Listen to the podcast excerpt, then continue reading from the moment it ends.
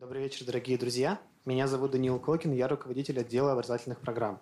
А, сегодня мы с вами э, собрались для того, чтобы начать э, открыть новый цикл лекций. Он достаточно экспериментальный. Название у него, возможно, покажется с каким-то дополнительным смыслом, но на самом деле нет. Оно называется «Идите лесом».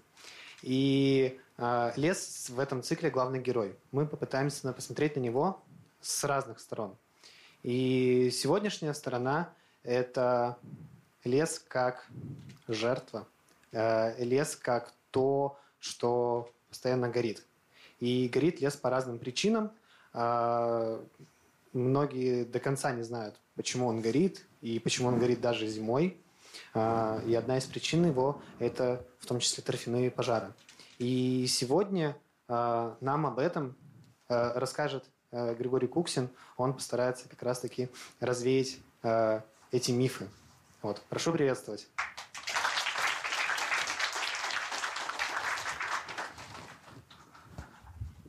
Добрый вечер.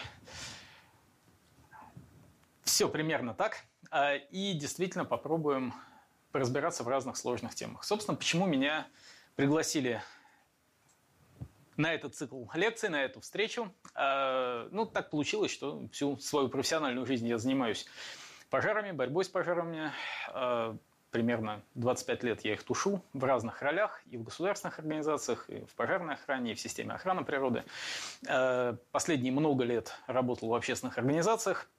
Ну и вот прямо сейчас мы с коллегами из нашей организации, Центр профилактики ландшафтных пожаров, вот так он выглядит, сайт, так он называется, как называется, тема занимается, а, приехали для того, чтобы немножко помочь а, здесь с противопожарной работой, с обследованиями, с обучениями, и заодно встретиться с вами и поговорить про эти непростые темы.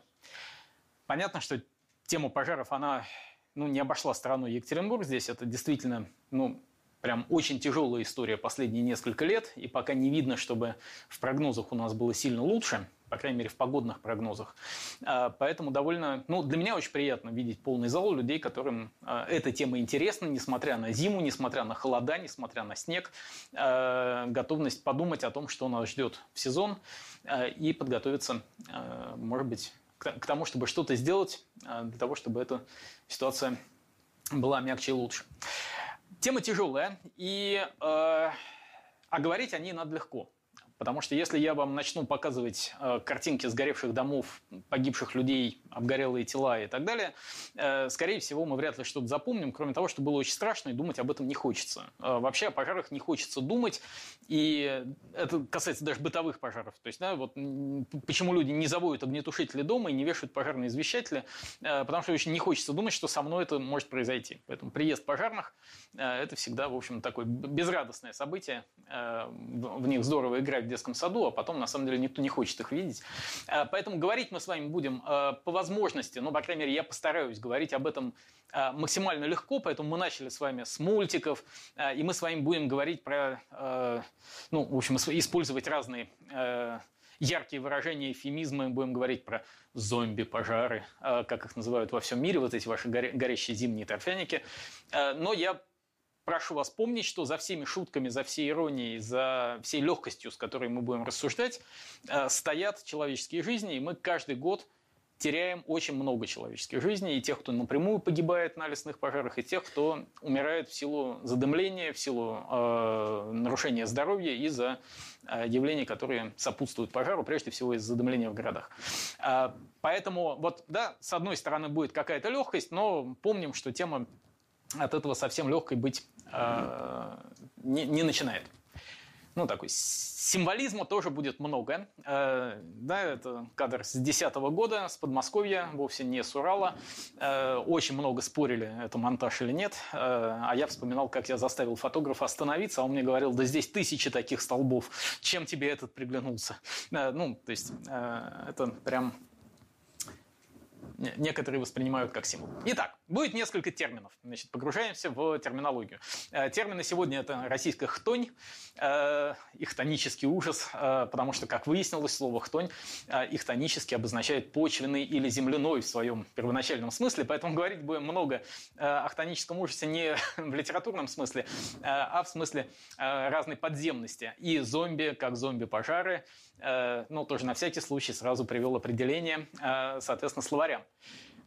Первый вопрос. Угадайте. А, а, угадайте. Подсказка была сразу, да? А что это за пришелец? Есть версии, кто это и откуда он взялся? Да, э, частая версия, которая звучит, что это инопланетяне из какого-то фильма, что это пришельцы, что это э, таинственные существа, жители болот или что-то такое. Жизнь, она оказывается всегда немножко прозаичнее, а, и это просто качан сгоревшей капусты. А, и на самом деле вот примерно все, что мы с вами будем обсуждать, а, оно обрастает разными мифами, разными легендами, разными байками.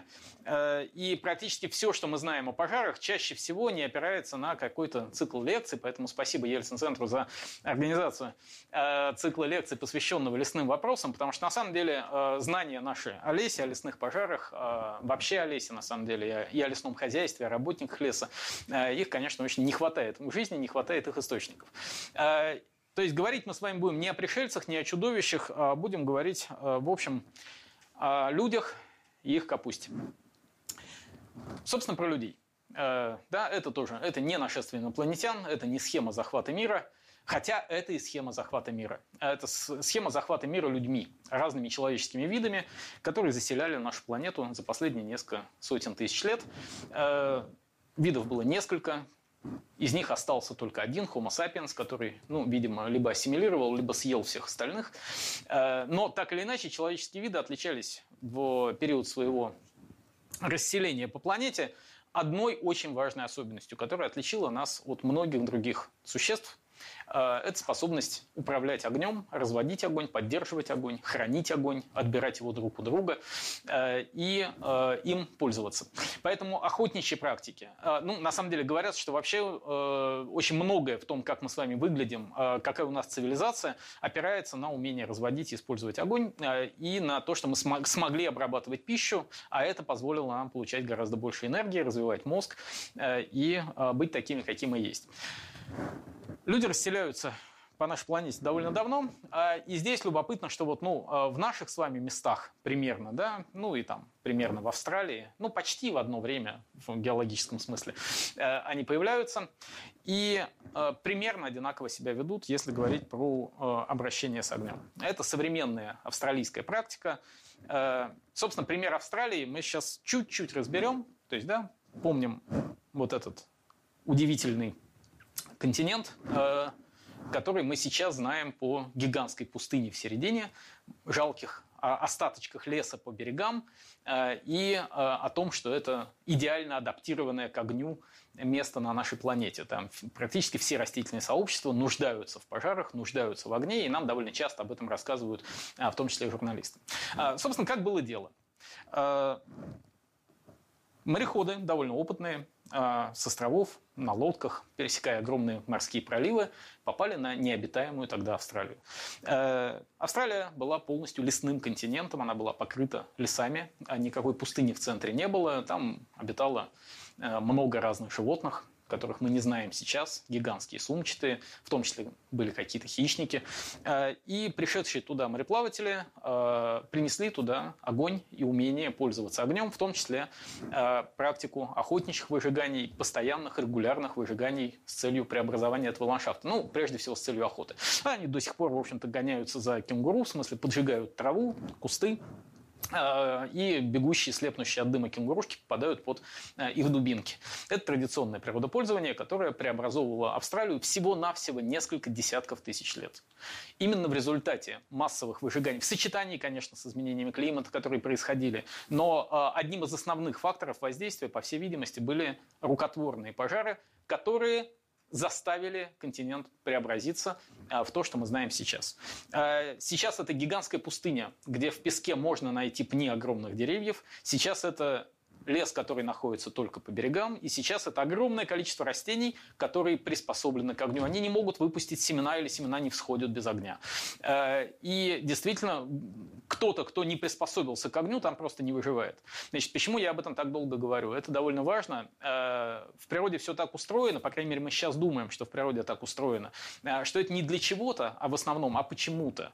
То есть Австралия такой стала не потому, что она нуждалась в огне, а потому что выжили только те, кто смог пережить эти регулярные пожары. Сейчас мы все видим вот эти кадры последних лет, как австралийские пожарные спасают бедных коал, как вся Австралия вяжет им шапочки и варежки для того, чтобы их обгорелые лапки э, не так страдали э, после пожара, и при этом популяция кал сокращается, и вот это все э, полная милота, как значит, страна отстраивает свои города и при этом заботится о бедных сгоревших животных. И при этом мы продолжаем слышать рассказы о том, как вот это прекрасное растение, там всякие банкси, могут себе позволить прорасти только после воздействия огня. И кажется, что огонь необходим для Австралии.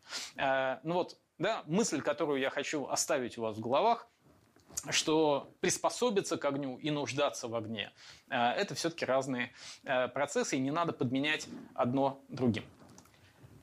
Свердловская область.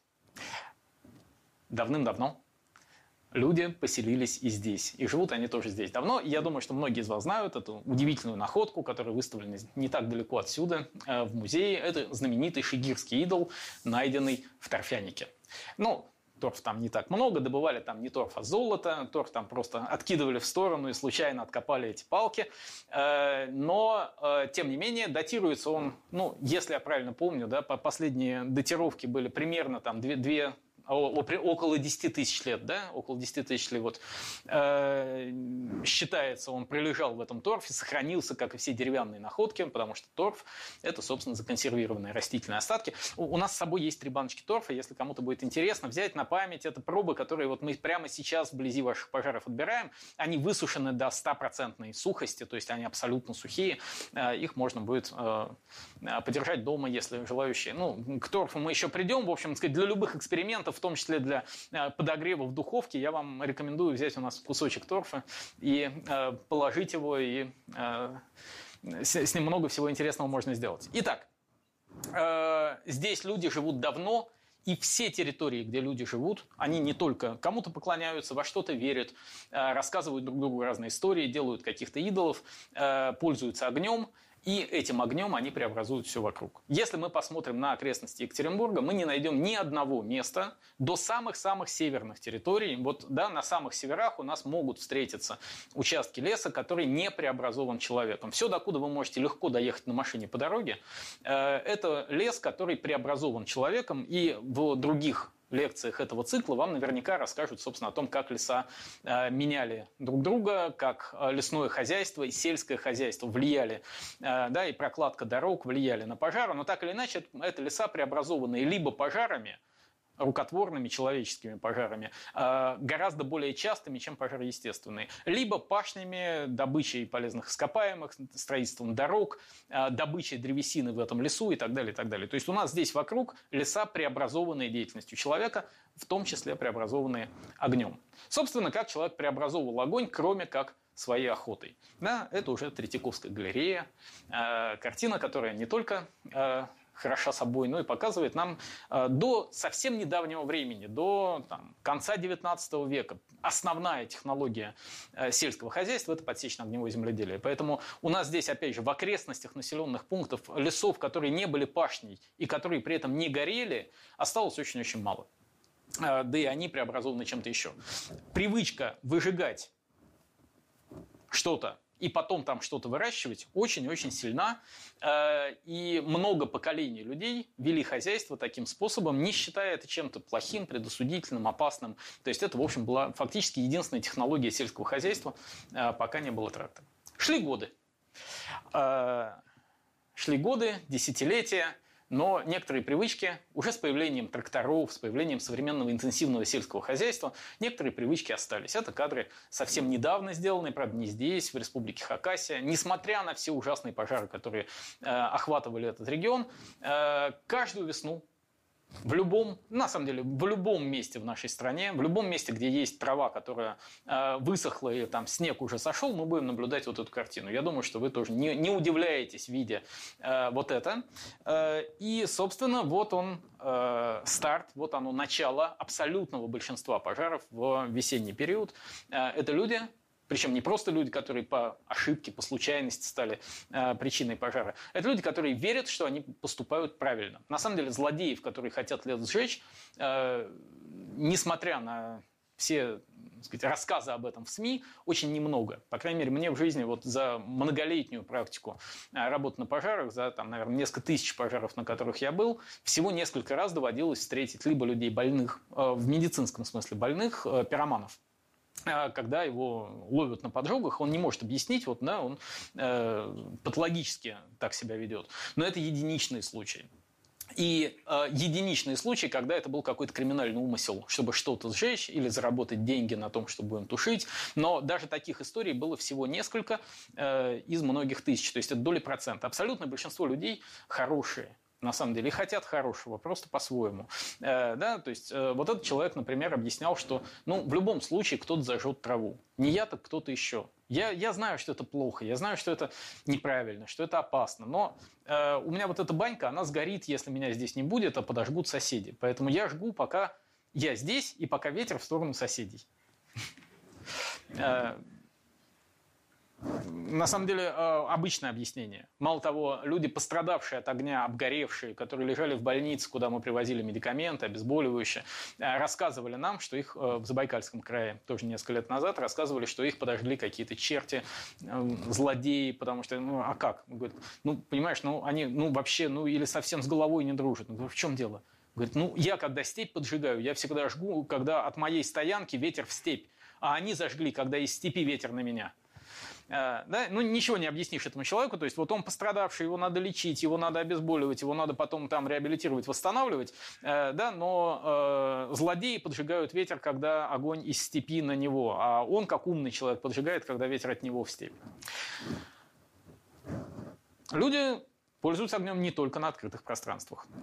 Это летнее, запрещенное, э, но часто применяемое сжигание порубочных остатков, потому что э, люди, которые это делают, ну тоже никто не хочет сжечь лес. Э, просто их очень сильно оштрафуют за неочищенную лесосеку, а зимой плохо горит, и им лень сюда возвращаться. То есть это ну, какая-то маленькая такая попытка сэкономить и избежать какого-то штрафа. Кстати, штрафовать их будут за неочищенную лесосеку, потому что это пожароопасно. То есть если они оставят порубочные остатки на лесосеке, это очень пожароопасно, поэтому их за нарушение правил пожарной безопасности.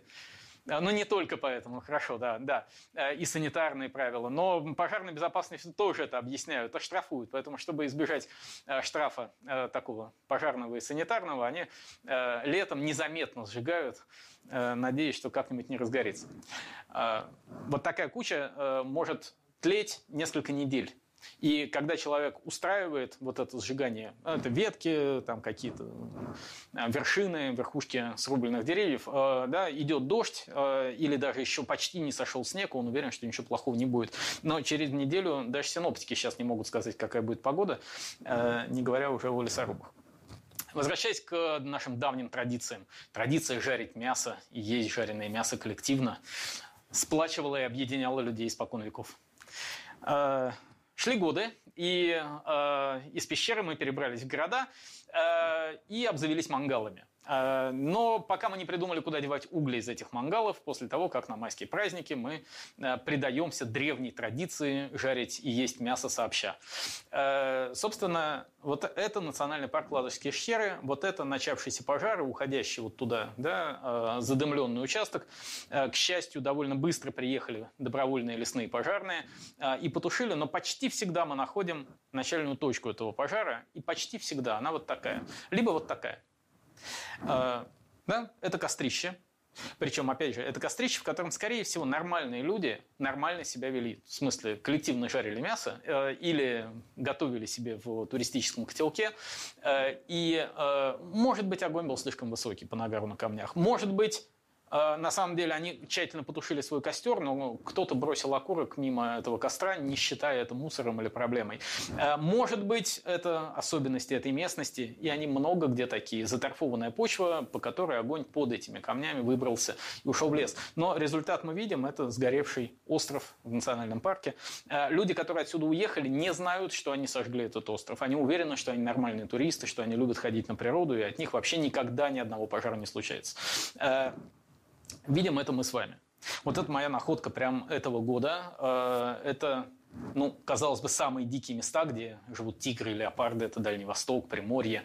Э, идем мы по лесу, по заповедному участку нацпарка прямо перед нами свежие следы тигра, еще из них поднимаются листики, то есть он прошел прямо по нам, по чуть более старым следам медведя, потому что тигры там стали жрать гималайских медведей, э, потому что кабаны кончились. И, в общем, вот, вот места, где да, перед тобой идет гималайский медведь, за которым крадется тигр, и тут идешь ты. Э, и здесь я вижу вот этот пень.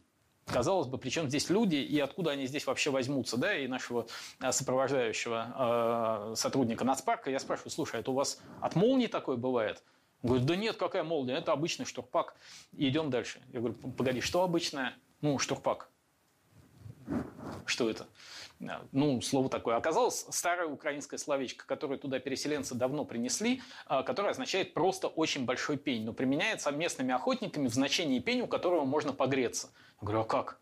Ну как, говорит, дождь вокруг идет, вот ты идешь на охоту, э, вокруг все мокрое как костер развести? Берешь турпак, отщипываешь кусочек. Внутри этот пень всегда сухой, это же кедровый пень. Кедра вообще не... Ну, э, туда засовываешь спичку, у тебя пень, он потом еще две недели горит. Э, вокруг него можно вещи посушить, еду на нем сверху, чайник на него поставил. Я говорю, а тушит такое как? Ну как тушит? Ну дождь же идет, тебе не тушить надо, а греться. Э, погрелся и дальше идешь. Удивительно. Или нет? Нормально у нас с вами вообще сегодня все про нормальность. Поэтому, э, когда говорят о том, что у нас пожар в основном там, от молнии или что-то такое, да, ну, всегда помним о том, что везде, где есть люди, есть человеческие пожары – человеческих пожаров 9 из 10, более 90%. Э, и как ни крути, мы так или иначе в ответе за вот эти преобразования, эти изменения, которые мы несем. Я ни в коем случае никого не обвиняю. Э, да, это мы с вами в широком смысле. Это наши друзья, родственники, знакомые, иногда мы сами. Э, но думать об этом бывает полезно и, возможно, ну, кто-нибудь, я надеюсь, кто-нибудь из вас, может быть, да, задумается и поможет товарищу потом Э, не сделать чего-то такого, что потом э, заставит переживать. Э, мы с вами немножко поговорим о том, как с пожарами борются и тушат, но немножечко поговорим о том, когда это делать не очень получается, и о том, как пожары ведут себя дальше. Пожар довольно интересное явление. И в какой-то момент это явление начинает жить настолько своей жизнью, настолько формировать процессы вокруг себя, что э, предугадать последствия и справиться с ним бывает сложно. Собственно, на этом кадре довольно любопытное явление, природное, ну как природное явление. То есть возник этот пожар, это, скорее всего, Калифорния, судя по всему. Э, но у нас я такой наблюдал и в Рязанской области, и во многих-многих регионах нашей страны. Э, вокруг не облачко. Вот эта гигантская странная серая туча – а вокруг никаких облаков нет. А такие облака называют пожарные облака или пирокумулюсы. В условиях антициклона, когда сухо, когда ни дождинки, ни капельки с неба мы не ждем, и у пожарных и так тяжелая жизнь, крупный пожар начинает жить своей жизнью. А, дым с него поднимается, поднимается, разогретый воздух. Частички дыма, микроскопические частицы золы, сажи начинают конденсировать на себе ту влагу, которая в более холодном воздухе есть, и образуется облако. Оно грязное, серое, оно в основном состоит из дыма, но оно развивается. Когда облако развивается, в нем мощные восходящие потоки на несколько километров вверх поднимаются, поднимается теплый воздух, затягивает туда эти пылинки, кусочки сажи, капельки, они превращаются в льдинки, льдинки вылетают наверх, по инерции сбоку начинают падать вниз, получается один восходящий поток, один нисходящий поток. Удивительно, метеорологи там просто бы все изучили. Значит, а когда много частиц движутся на километры вверх-вниз с большой скоростью и касаются друг друга, э, начинается перераспределение электрических зарядов. И здесь уже мечта для физиков поизучать все это. А приводит это к тому, что у нас э, происходит накопление огромного электрического заряда. Э, часть этого облака заряжена отрицательно, часть положительно. Земля начинает, э, на него на, набоится этот заряд, немножечко да, меняется напряженность поля, и у нас происходит пробой. Он очень интересно происходит. Далекие космические частицы, пролетая через это облако, формируют ионизированные каналы. В общем, я сейчас могу увлечься физикой этого процесса, рано или поздно бахает молния пожарное облако, сформированное дымом, начинает бить молниями в землю и вызывает новые пожары. Дождя из такого облака не идет. А, либо идет, но идет так мало, что он испаряется, не долетает до земли. Получаются сухие грозы и новые очаги пожаров вокруг нашего пожара. В новостях мы будем читать что неведомое явление или множество поджигателей, по всей видимости, действует в каком-нибудь, какой-то там области. Да, вокруг нашего пожара, который нам и так тяжело тушить, все новые и новые возгорания обнаруживаются у нас есть облако, которое бьет молниями, и пожар начинает жечь вокруг себя. По мере развития этого пожара он формирует огромную зону задымления. И, ну, посмотрите, вот это Россия, вот это Монголия, вот здесь Китай, вот здесь Казахстан. То есть вот масштаб, да? То есть масштаб этого задымленного участка э, сопоставим с, ну, множеством, круп, множеством европейских стран, да, или крупными странами э, в этой части планеты. Э, то есть это тысячи километров покрытые дымом. Э, вот эти зоны задымления формируют огромные области перегретого воздуха с другой оптической плотностью, другой температурой. Э, формируются очень интересные явления, которые усиливают блокирующие антициклоны. То есть чем больше у нас пожаров, тем меньше у нас дождей. Чем меньше у нас дождей, тем больше у нас пожаров. Вот эти петли положительной обратной связи а, в этом масштабе совершенно пока никак никакому человеческому воздействию не поддаются. Еще раз, началось все с мангала или с брошенного окурка, или с подожженной травы, заканчивается все планетарного масштаба явлениями, и на каждом конкретном пожаре мы можем ломать бульдозеры, мы можем принимать или не принимать правильные решения, мы можем наращивать группировку, в смысле, нас было 6, раз стало, допустим, 10. Э, но э, на масштаб вот этого явления мы никак не сможем повлиять до осеннего перелома погоды, пока не э, придут достаточно мощные циклоны, которые разрушат это образование. Последствия мы с вами видим. Последствия и экономические, потеря древесины, потеря леса, да, и экологические, и потери по задымлению в городах, потери в смысле смерти, в смысле смерти пожилых людей, в смысле прерванной беременности, в смысле количества патологий новорожденных, в смысле количества смертей от респираторных заболеваний. Э, если говорить, ну, скажем, по Москве, ну, к сожалению, жизни москвичей как-то особенно считают. Э, у нас в стране это часто вызывает э, справедливое недовольство в других регионах но в Москве за пару недель задымления 2010 года статистически мы увидели всплеск смертности примерно на 55 тысяч человек. Вот потом в ковид мы все привыкли к этому показателю. Да? Э, уровень смертности там, выше среднемноголетних значений избыточной смертности. Вот несколько десятков тысяч смертей за пару недель задымления в московской агломерации. Э, эти данные не по всем регионам собираются, но, э, к сожалению, масштаб именно такой. То есть это десятки тысяч смертей. Плюс это сгоревшие населенные пункты. Они сгорают весной чаще всего, но иногда сгорают и летом. Э, конечно, э, можно иронизировать, вспоминать там первые кадры из мультика «Как приручить дракона». Помните, там они рассуждают. Деревня у нас старая, зато все дома новые. Э, ну, у них там драконы это все сжигают. У нас, в общем, никаких драконов не надо. У нас тоже часто деревня старая, все дома новые. Мало того, часто бывает, что у нас деревня называется, например, Новая Погореловка. То есть была какая-то деревня там Гадюкина, потом она стала Погореловкой, а потом она стала новой Погореловкой.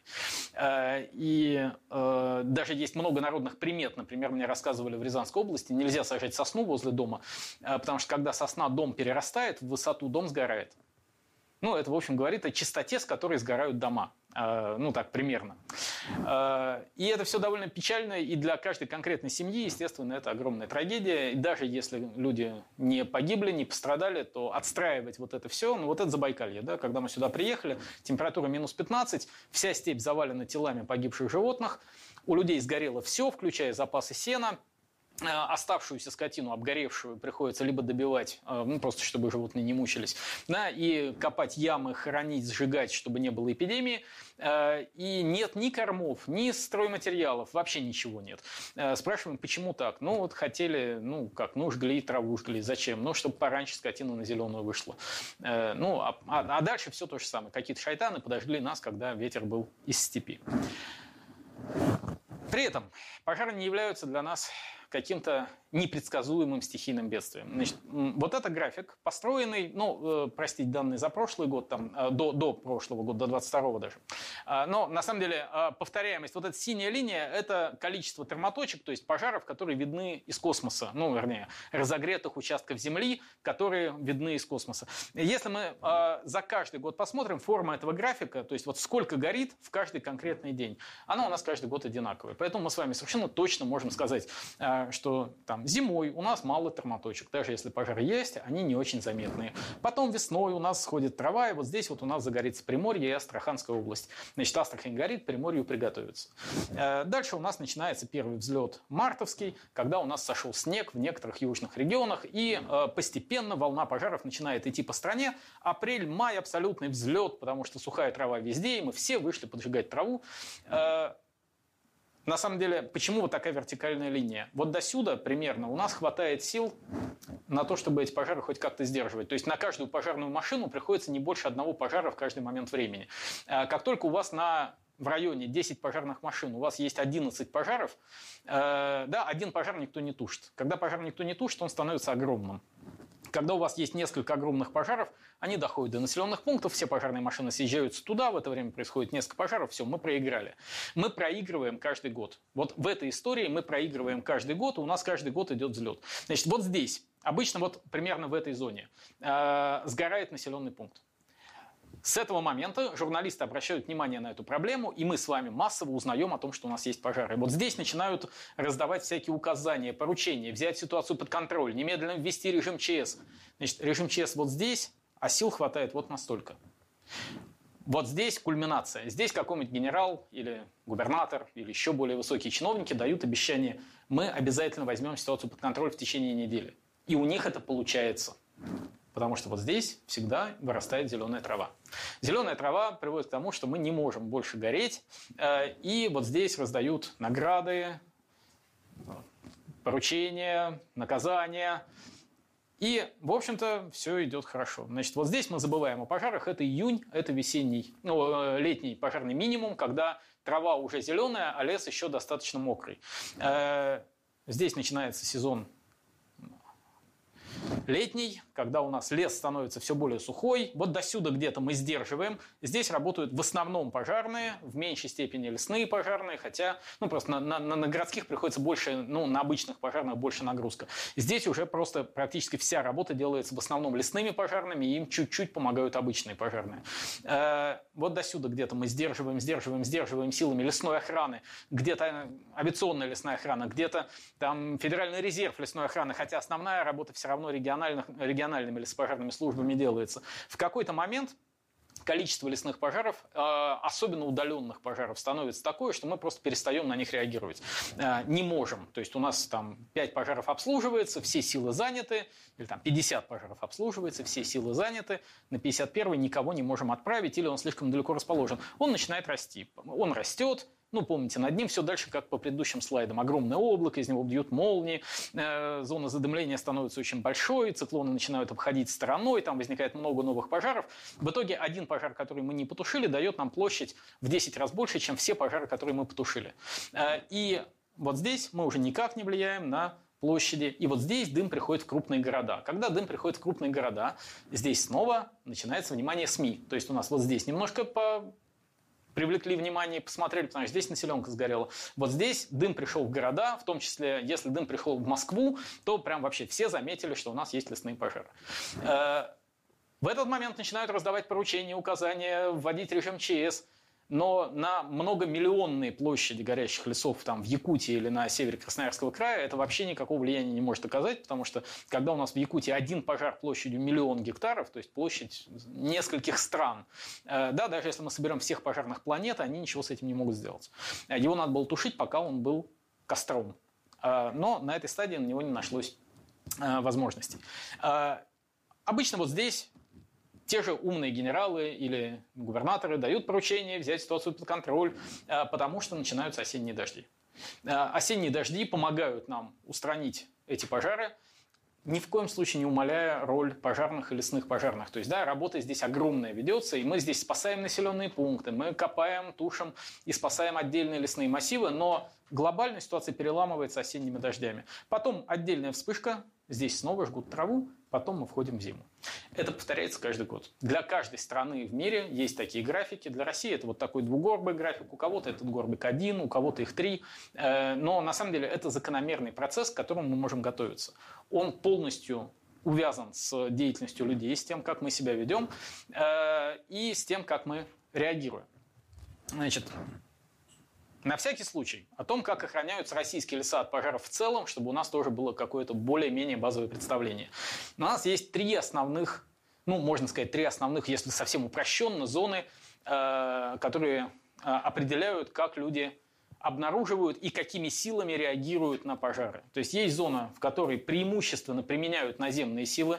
Там может работать авиация, она может помогать с обнаружением, но в основном и обнаруживают, а самое главное, тушат пожары наземными силами. Это значит, что в течение трех часов от того, как пожар обнаружили, до него можно добраться на машине, на катере, на повозке, на лошади, на квадроцикле, в общем, каким-то образом по земле или по воде. Есть зона зелененькая, лес авиационных работ.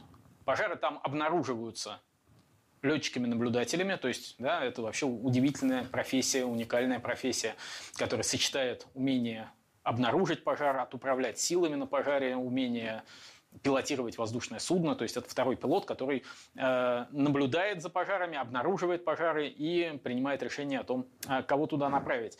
Э, и в этой зоне применяют авиационные силы, то есть э, авиация помогает тушить пожары. Значит, сразу скажу, это не та авиация, которая кидает воду на эти пожары.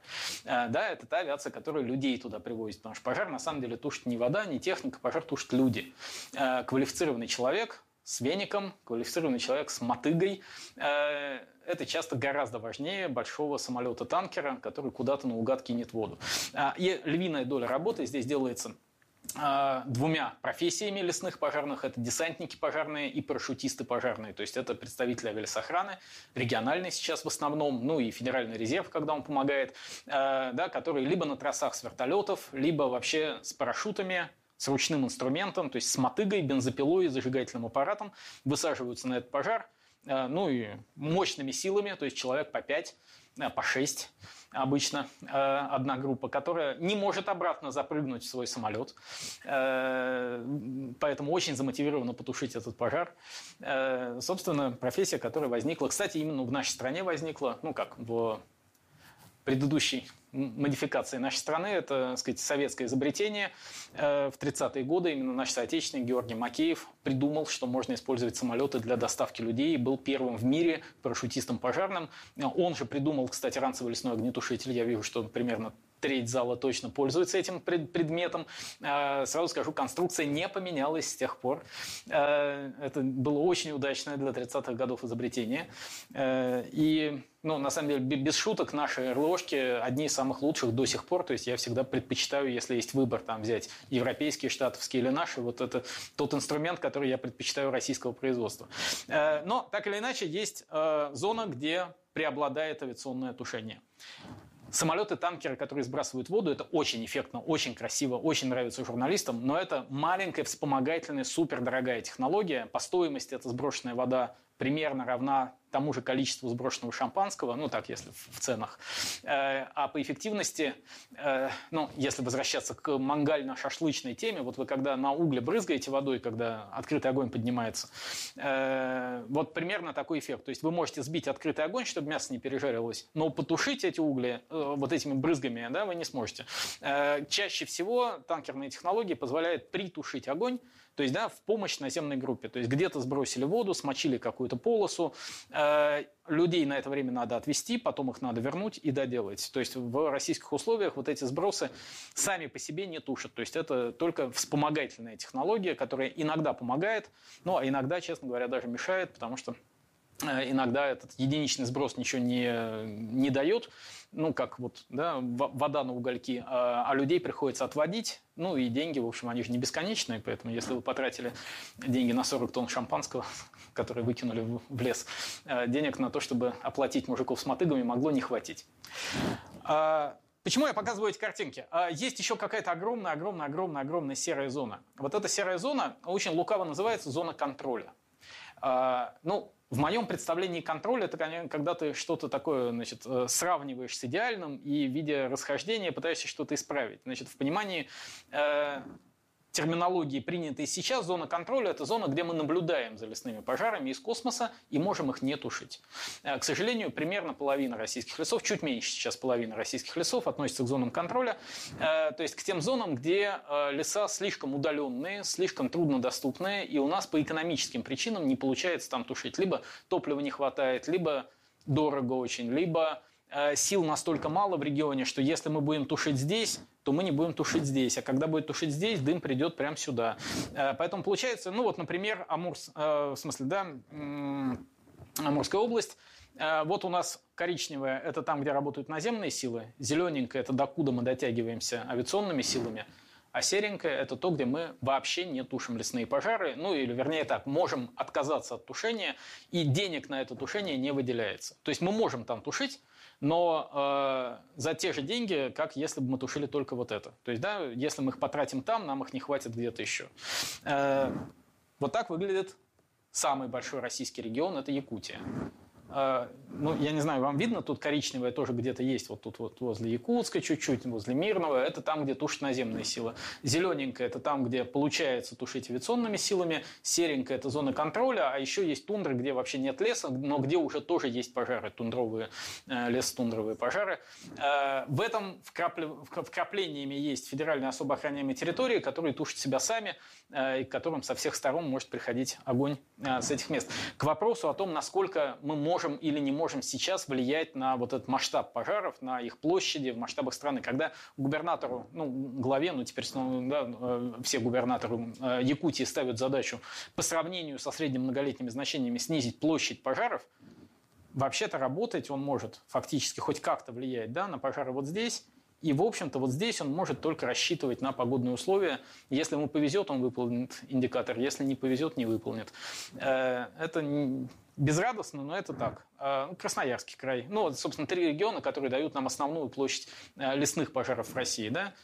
Ну, можете сопоставить то, что мы контролируем, и то, что называется зоной контроля. Немножечко по сезонам. Ну, собственно, тут все просто. Да? И чего нам ждать? Ждать нам того же, что в каждом сезоне, в каждом году начнется у нас все с весны. Э, весна, люди пойдут жечь траву. На самом деле от того, сколько людей пойдут жечь траву, э, и сколько людей вовремя позвонит, очень многое зависит. И есть регионы, в которых есть отдельные районы, есть целые регионы, в которых мы увидели, что ситуация поменялась. Это не безнадежно. Вообще, когда мы говорим, что 9 из 10 пожаров вызваны деятельностью людей, Некоторые говорят, ну а как вы вообще можете продолжать? Вот там ты 25 лет тушишь пожары и знаешь, что они все от людей, и что у тебя 95% пожаров э, возникнет опять из-за того, что ну, там, альтернативно одаренные значит, э, подожгут траву. Да? Э, я говорю, что это дает мне очень большую надежду. Э, дает мне огромную надежду, потому что если бы все пожары были от молнии метеоритов, вот я бы точно уже ничего не мог сделать. Да? Их все больше и больше, а я ничего не могу с этим сделать. На людей мы можем влиять, с людьми мы можем говорить. А вообще мы видим, что э, человечество, ну, кто-то верит в нравственный прогресс, кто-то не верит, но, в общем, с каннибализмом мы как-то покончили, да, мы перестали жрать друг друга, возможно, мы когда-нибудь перестанем жечь траву. Выглядит это примерно так. Э, многие считают эти пожары безобидными. Это неправда. На них погибает большая часть людей, прямо погибших на пожарах, и от них сгорает большая часть населенных пунктов, сгоревших от а, природных, от ландшафтных пожаров. А, это не безобидный огонь, он яркий, он горячий, а, тушить его непросто. Ну и вот, собственно, все, все кадры с последних лет работы добровольцев в основном, ну просто в силу того, что я с ними больше работаю, чем с государственными партнерами, это обычная трава. Но когда дует сильный ветер, эта трава, в общем, довольно опасно, довольно сильно горит. Очень скоротечные пожары – из того, что важно помнить, вот эта выгоревшая черная территория – это зона безопасности. Если вдруг вас застал такой пожар, э, постарайтесь через самый маленький огонь или вообще не через огонь зайти на выгоревшую площадь. Да? Плохая идея бежать от этого огня, потому что он идет примерно со скоростью бегущего человека. То есть чем быстрее вы от него бежите, чем дольше вы оказываетесь под воздействием пламени а, и дыма. И в этом огне погибают люди, погибают звери. Я видел, как стада кабанов сгорали в таких пожарах, а, скажем, в Астрахани. Да? Ну, кабан, в общем, такое довольно мощное животное, э, не очень восприимчивое к внешним воздействиям. То есть ну, он плохо видит, но при его массе это не его проблемы. Э, тушится это воздуходувками, тушится это ранцевыми огнетушителями, тушится это в основном вот таким инструментом. То есть здесь пожарная машина не очень эффективна, она редко может съехать куда-то в поле. Э, и это такая тяжелая физическая работа многих людей, которые спасают населенные пункты, пока успевают. Э, лесные пожарные в этом тоже участвуют, но весной как раз в основном это пожары, возникающие не на лесных землях, а это пожары, возникающие там, куда люди приехали отдохнуть, на речку, на какую-то поляну, открытое пространство. Потом начинается летний сезон и летние лесные пожары. Ну, вот этот пожар, который мы тушили в Якутии, э, национальный парк, Ленские столбы. Э, ну, э, площади большие, дыма очень много, Разведка уже очень затрудненная, тут всякие современные технологии, квадрокоптеры э, на пользу людям. Э, а основная работа делается по-прежнему руками. То есть, опять же, не столько техника, не столько авиация, сколько мотыга, лопата, зажигательный аппарат, бензопила. Э, и э, не удивляйтесь, до сих пор во всем мире это не только российская специфика. Лесной пожарный – это человек, который должен э, обладать пониманием космических технологий, должен прекрасно владеть современными беспилотными технологиями, должен быть идеальным математиком, инженером, э, биологом, лесотехником, но, но при этом еще он должен уметь хорошо копать.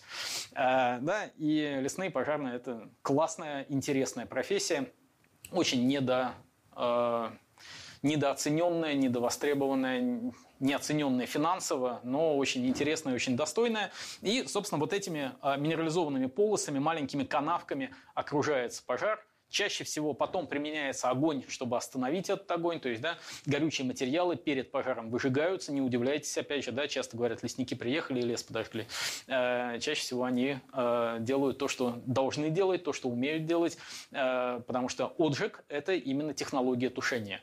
Э, да, а вот как, как бы профилактические отжиги – это, как правило, технология создания пожара, особенно в неумелых руках.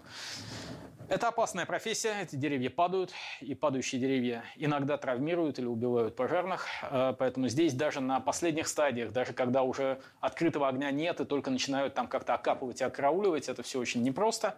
Э, и есть отдельная категория пожаров, про которые мы с вами сейчас чуть подробнее поговорим, это пожары торфяные. Вот тот самый хтонический ужас, про который мы с вами э, начали говорить. Собственно, Примерно так это выглядит. И э, выглядит довольно ну, непонятно. Есть какая-то яма в земле, из которой идет дым.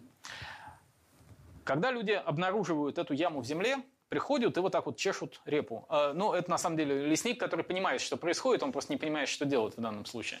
Э, когда вы в лесу обнаруживаете яму, из которой идет дым, а вокруг трава, и никого здесь не было, и никакой тропинки сюда не ведет – а, непроизвольно возникает очень простое объяснение. Оно само. Оно само тут загорелось. Ну, а как еще? Это шторф.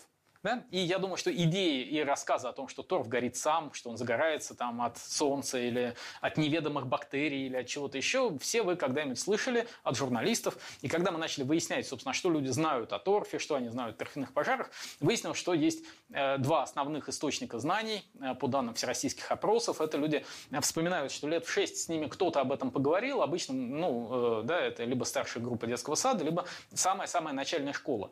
Но поговорили с ними люди, которые ничего не знают о пожарах, а что-то знают о начальном образовании. Э, а потом они что-то услышали от СМИ. Э, ну, вот простите, я, я знаю, что наверняка журналисты сейчас в зале есть, да, не в обиду вам, э, но журналистам тоже никто не рассказывает об этих пожарах квалифицированно, поэтому вот что вы с детского сада запомнили, э, то примерно вы воспроизводите обычно как идею, откуда этот пожар взялся. Поэтому рассказы о том, что он загорается сам, от солнца и ветра, что он с под низа горит годами или тысячелетиями, оттуда огонь выходит на поверхность в некоторые годы, вот это я слышу просто вот ну, сколько я профессионально работаю, столько я это и слышу, эти рассказы. Э, хотя на самом деле все очень просто. Э, вот в этом случае и в там, 90% других случаев все было очень просто. Помните вот этого дяденьку с травой и горелкой? Вот он зажег траву. И, в общем-то, вокруг своей бани отжег траву, а дальше он на нее и не смотрит. Куда-то эта трава отгорела и где-то погасла. Ну, или кто-то ее потушил. Э, вот эта трава горела, горела, горела, горела, зашла на осушенное болото. На этом осушенном болоте загорелась почва отдельными маленькими ямками. И эти ямки остались тихонечко тлеть. Тихонечко дымятся, никто их не видит, никто не замечает. Туда, правда, никто не ходил, туда огонь пришел. Э, вырастает зеленая трава. Вокруг вас зеленая трава. Вы уже думать забыли два месяца назад, вы зажгли траву. Причем здесь торфяной пожар. Но два месяца он тихонечко разгорался, разгорался, разгорался. Начали падать деревья, вы приходите, деревья попадали, яма, яма, из нее дым идет, а рядом соседняя яма. Вы не помните, что два месяца назад огонь был и здесь, и через 100 метров, и дальше. То есть это ямы связаны исторически. Они связаны а, развитием этого пожара, потому что вы устроили, ну, простите, вы, да, а, персонаж устроил а, огонь по поверхности Земли. Но когда мы видим зеленая трава, здесь яма, там яма дымится, у нас возникает идея, что это неспроста.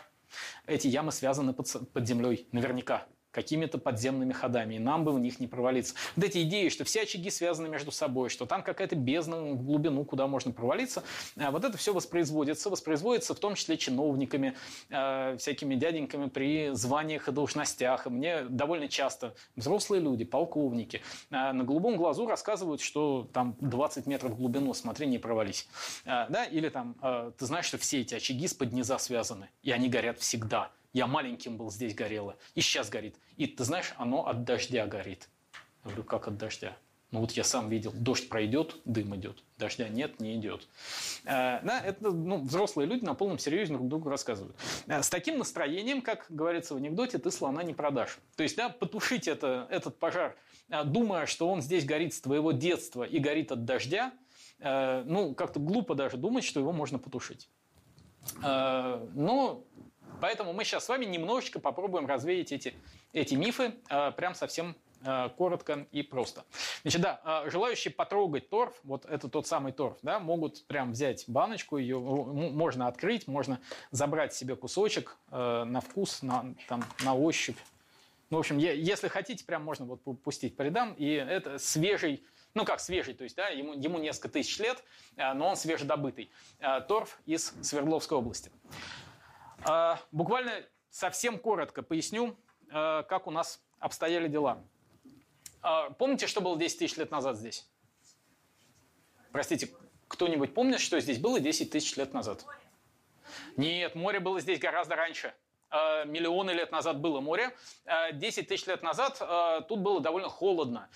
Было примерно как сейчас, только холоднее. Отступал ледник, ну, примерно да, то есть там 10, 11, 12 тысяч лет назад, э, у нас погода довольно здорово поменялась, и э, отступающий ледник э, оставил довольно много талой воды, очень много льда, очень много снега, э, и, э, ну, бог с ним даже на самом деле с ледником и 10 тысячами лет назад. Э, примерно в то время начали образовываться многие болота, которые сейчас являются болотами. Значит, у нас есть два варианта образования болот. Либо у нас было озеро, либо была река. Это довольно, довольно просто есть какое-то озеро, залитое водой, у него есть какие-то берега, э, и, допустим, из него меандрирует, течет какая-то река. Шли годы. Э, это озеро начинает зарастать. Значит, в озере вода из осадков сверху, то есть, ну, какое-то понижение. У этого озера есть глубина, у этого озера есть дна. Я надеюсь, вы не верите в бездонные озера. Да? Хорошо. А, глубина озера может быть разная. Она может быть там 5 метров, может быть 3 метра, 2 метра. Ну, в общем, какая-то есть глубина у этого озера. Э, в этом озере живут какие-то растения, водоросли. Но ничто не вечно, и даже водоросли умирают. Они умирают и тонут. И у нас накапливается какой-то донный слой мертвых водорослей, который потом превращается, мы его называем сапропель, э, его добывают в качестве удобрения и так далее. По берегам озера растет какая-то растительность, какой-то камыш шумит, тростник, да? Э, водная растительность, осоки, где-то рогоз, э, но он нам не интересен, из него торф не получается. Где-то растут высокие деревья, сосны, где-то березки. Шли годы, все это росло, росло, росло. А, и в тех местах, где переизбыточное увлажнение, где много осадков, где а, много воды притекает по берегам, где много воды притекало с грунта, у нас переувлажненные участки, болото. Болото начинает затягивать это озеро, и по краям начинает расти мох, сфагнум, а особенно там, где у нас преобладает атмосферное питание, на этом сфагнуме растет клюква, и это вот как раз примерно в те времена, когда ну, где-то вот здесь поклоняются шигирскому идолу. То есть его сделали вот буквально вот из этого дерева э, и поставили прямо на этом высоком сухом холме. Э, охотятся, рыбачат, добывают бобров, э, возможно, едят клюкву. И постепенно это болото становится все более и более болотом. Постепенно да, ну мох тоже не вечный, он тоже отмирает, его нижняя часть висит в воде и не разлагается, потому что эта вода довольно бедная, она не перемешивается, в ней мало кислорода. А сам сфагнум выделяет некоторые вещества, которые препятствуют э, жизни гнилостных бактерий, такие антисептики. Его даже как перевязочный материал в войну использовали э, за счет этих свойств. Здесь довольно бедная вода. Постепенно мох затягивает все болото, а нижняя его часть висит в этой воде. Мох начинает нарастать сверху на мох, и болото становится такой шапочкой. А, клюква там растет еще лучше. Ну, там много интересных процессов. Когда там растут деревья, например, здесь они еще дотягиваются корнями, они высокие. А здесь корни дотягиваются до мертвой безжизненной воды. Э, и не хотят в нее дальше расти, закручиваются обратно, и у этих деревьев круглые корни, которые загнулись обратно в слой мха. Э, Все это постепенно становится маховой шапкой, она качается, сплавина на ней растет клюква, мы ее собираем, охотимся на бобров и лосей, поклоняемся шигирскому идолу, идут годы. Постепенно все это озеро заполняется этим мертвым сфагнумом, мертвой древесиной. Если кто-то из нас утонул, этот утопленник столетиями тянет свои холодные руки – и если следственные органы пытаются это расследовать, то иногда он вот прям как свежий, да, а потом по ботинкам оказывается, что ему 200 лет. Э, да? Или по локтям, что все 5000. Э, собственно, вот эта мертвая, спрессованная постепенно растительная масса, она и есть торф.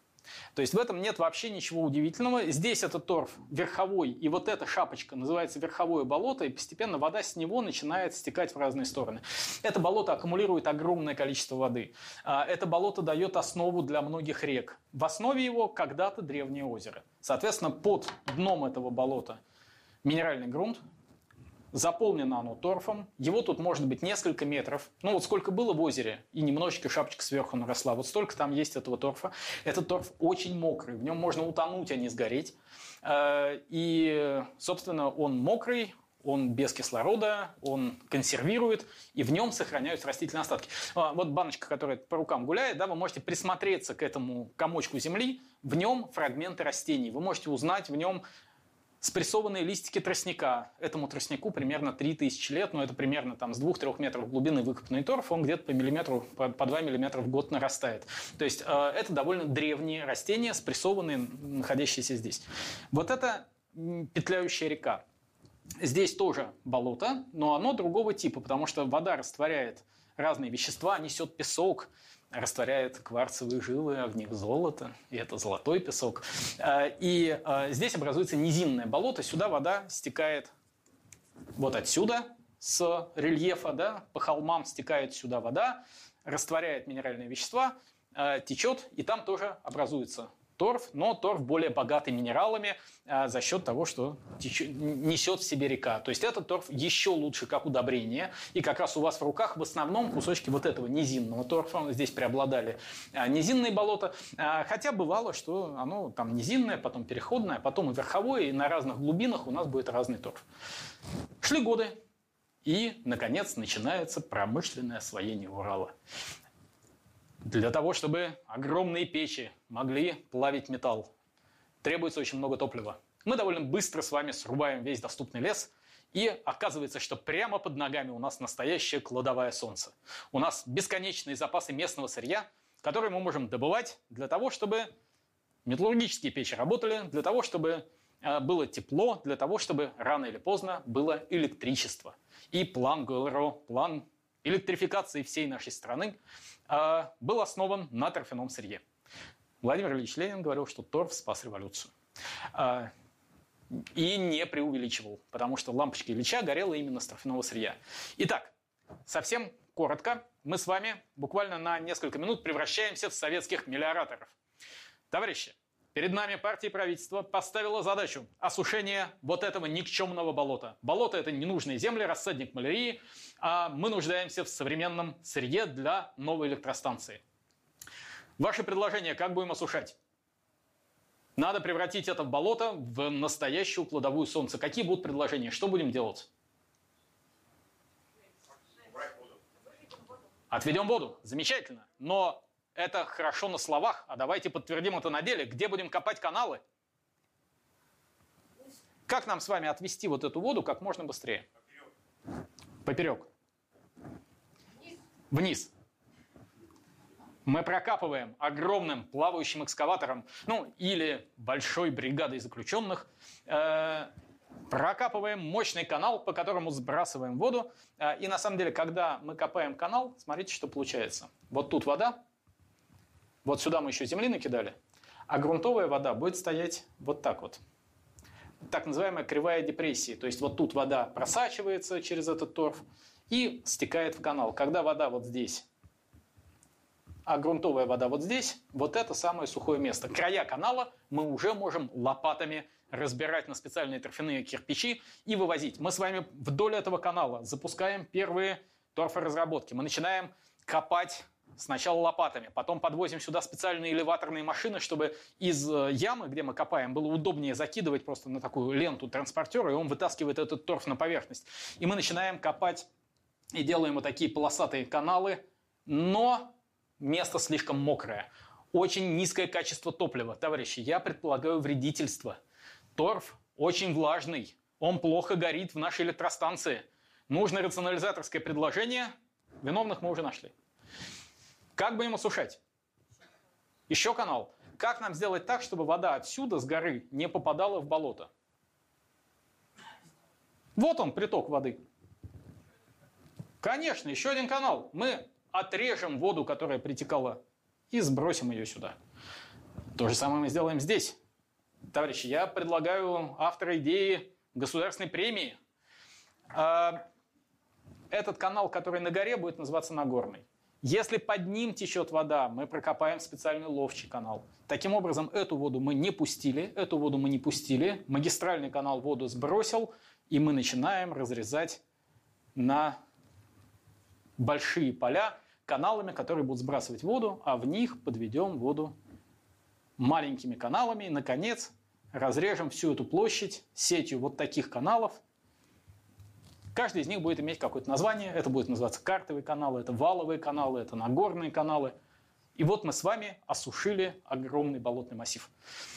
Теперь начинается современная добыча торфа. Ну, здесь на Урале почти не было гидродобычи, в других местах еще был специальный способ, когда торф водой размывали, и эту гидромассу перекачивали по трубопроводам.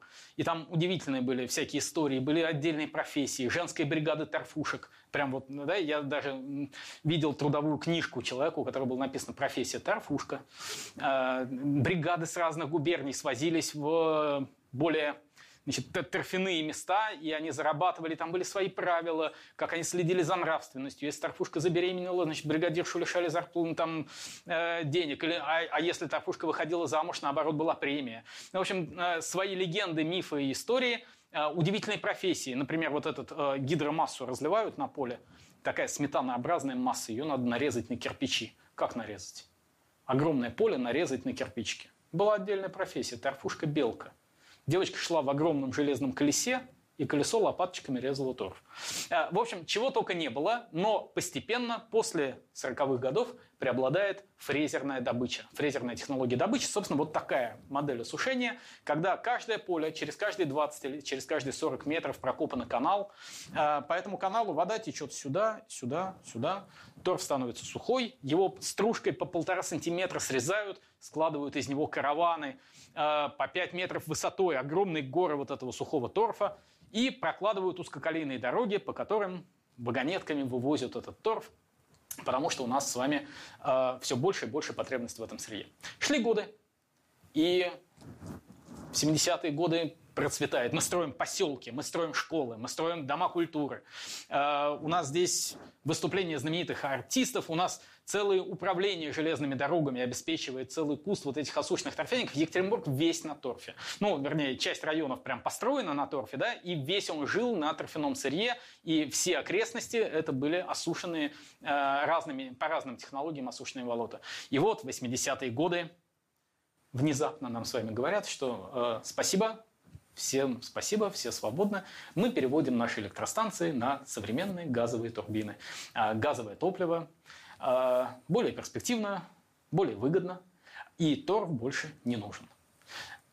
Это крах для торфяной отрасли, для торфяных поселков, для добычи торфа. Все эти люди остаются без работы. Это моногорода, монопредприятия, вокруг которых все рушится. Это совпадает с кризисом в конце 80-х, 90-е годы. Страна меняется, а торф при этом не нужен. То, вернее, он нужен чуть-чуть на удобрение, но это вообще не те масштабы, которые были раньше. А в результате у нас с вами вот это все остается брошенным. И единственное ценное сырье здесь торф больше никому не нужен. Что здесь ценного осталось? узкоколейные железные дороги проложены, ну, рельсы, конечно, да, и начинается новая эра на этих предприятиях, да, люди идут сюда не за торфом, а за рельсами, э, за кусками вагонеток, они вытаскивают оттуда черный металл, продают его. Э, самое простое, кстати, ну, как, как вы, вы рельсу когда-нибудь поднимали? Она очень тяжелая. Как разрезать рельсу на куски? Конечно, газовым резаком. А, газовыми резаками режут рельсы и зажигают торф.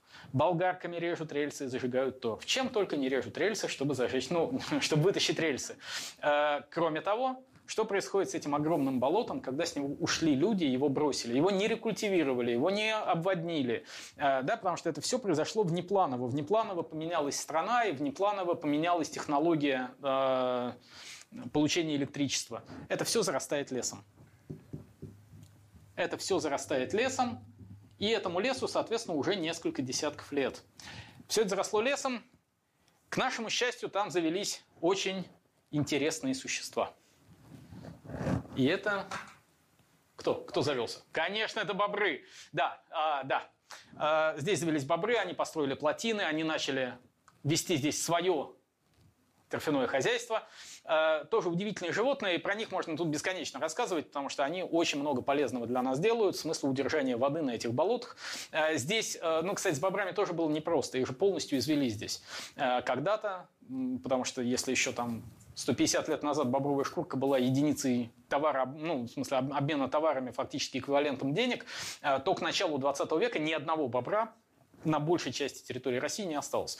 Осталось несколько бобровых пар в европейской части, и, собственно, одни из первых советских заповедников, ну, не первые, но одни из, да, это Хоперский, Воронежский заповедник, э, у них была задача вообще и назначение этих заповедников воспроизвести бобра. Но в то время генетики еще толком не было, а которая была, не очень одобрялась, как вы помните. Э, поэтому отличие между канадским и нашим бобром, они совершенно одинаково выглядят. Канадский чуть крупнее, наш чуть помельче. Но э, так вот рядом поставишь, особенно если разного возраста, ну, не отличишь. Но у них разное количество хромосом, поэтому они между собой не скрещиваются.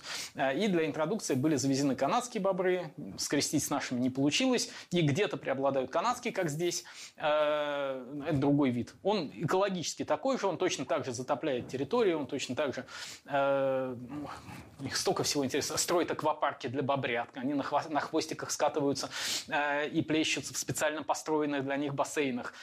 Потом папа их уводит и учит их заниматься лесоповалом, и учит их грызть и таскать эти деревья, строить плотины. В общем, довольно интересные звери. И они заселяют эти места. Но на самом деле, собственно, здесь бобры, лоси, там кого тут только нет. Да? Охотники, которые на них охотятся, рыбаки, которые ловят рыбу в этих каналах. И это становится огромной интересной новой экосистемой вот эти зарастающие, нарушенные, осушенные болота. Но поскольку они были осушенные, торф сухой. Это уже не болото, в котором можно утонуть, а это топливо, которое не успели извлечь. Э, и Любой поджог травы приводит к тому, любой оставленный костер, любой брошенный окурок в этих местах приводит к тому, что начинаются торфяные пожары. И у нас начинается эпоха вот этих э, торфяных пожаров нового времени, торфяных пожаров э, после торфяной эры. Если старые учебники, старые методики все были рассчитаны на то, что это действующее торфопредприятие, и оно может поднять воду. Единственная проблема – это если там сторож кинул бычок в торфяной караван, и надо тушить вот свежедобытый торф. Э, то сейчас это вот такие заросшие деревьями огромные пространства. Э, там, где мы тушим, каждая точка, когда мы учим пожарных, мы их учим думать, вот, да, как с вами играем в мелиораторов, да, э, и учим осушать, учим продумывать, потому что каждая точка, где мы тушим в этом лесу, э, точка, куда когда-то агроном или там механизатор приезжал на машине, давал указания, работала техника. Э, мы можем себе представить ландшафт предприятия, но сейчас это непроходимый лес, это завалы, это бобровые плотины, и сейчас это все может гореть, соответственно, это довольно тяжелая работа, в которой мы тушим вот это недобытое топливо, то есть ту землю, тот грунт, который был осушен и э, при этом не, э, никак не был использован. Работа очень тяжелая. В летнее время, ну, здесь, собственно, среди вас очень много людей, которые этим занимаются, в том числе, да, там, треть зала, наверное, добровольные э, пожарные из добровольцев быстрого реагирования. Мы еще немножечко обязательно скажем про это удивительное объединение людей, э, которые тут многое пытаются в лучшую сторону сдвинуть в этой а, ситуации. Но так или иначе, это очень тяжелая, физически тяжелая работа в задымлении, а, когда мы пытаемся использовать местную воду, строить плотины, что-то подтапливать и тушить напрямую. При прямом тушении, собственно, вот этот торф, а, какие его особенности? Да? Он плохо смачивается водой, вы прям можете взять и проверить это дома.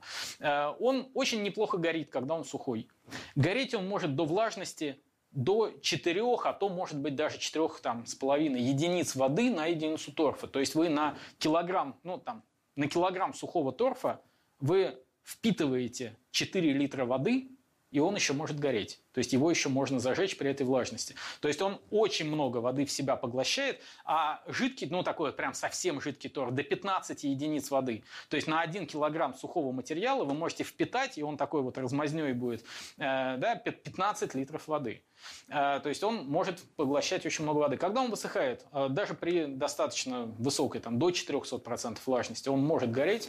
Когда он горит, в нем много смолистых веществ, то есть он плохо пропускает в себя воду.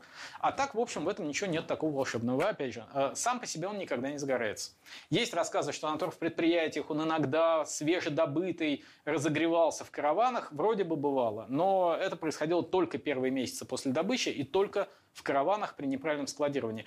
Э, если вы захотите проверить, ну попробуйте, положите на подоконник или э, посушите феном да, или, ну, там, подержите в руках на солнце и подождите, когда он загорится. Честно говоря, я вас тут ничем не удивлю, это просто мы вот вчера накопали, но то же самое продается в, э, в любом магазине, где продается земля для рассады, для, ну, там, грунт для рассады или грунт для фиалок, это, как правило, половина верхового торфа, половина низинного торфа и чуть-чуть минеральных удобрений. То есть это та самая земля, которая у вас в горшках. Она не загорается на подоконнике, она не загорается в руках э, по технологии мы его сушим, мы сейчас исследования проводим, при какой влажности он там горит, не горит. Э, вот по ГОСТу его положено сушить при температуре 90 градусов в духовке. Вот последние три дня мы сушим в духовке торф.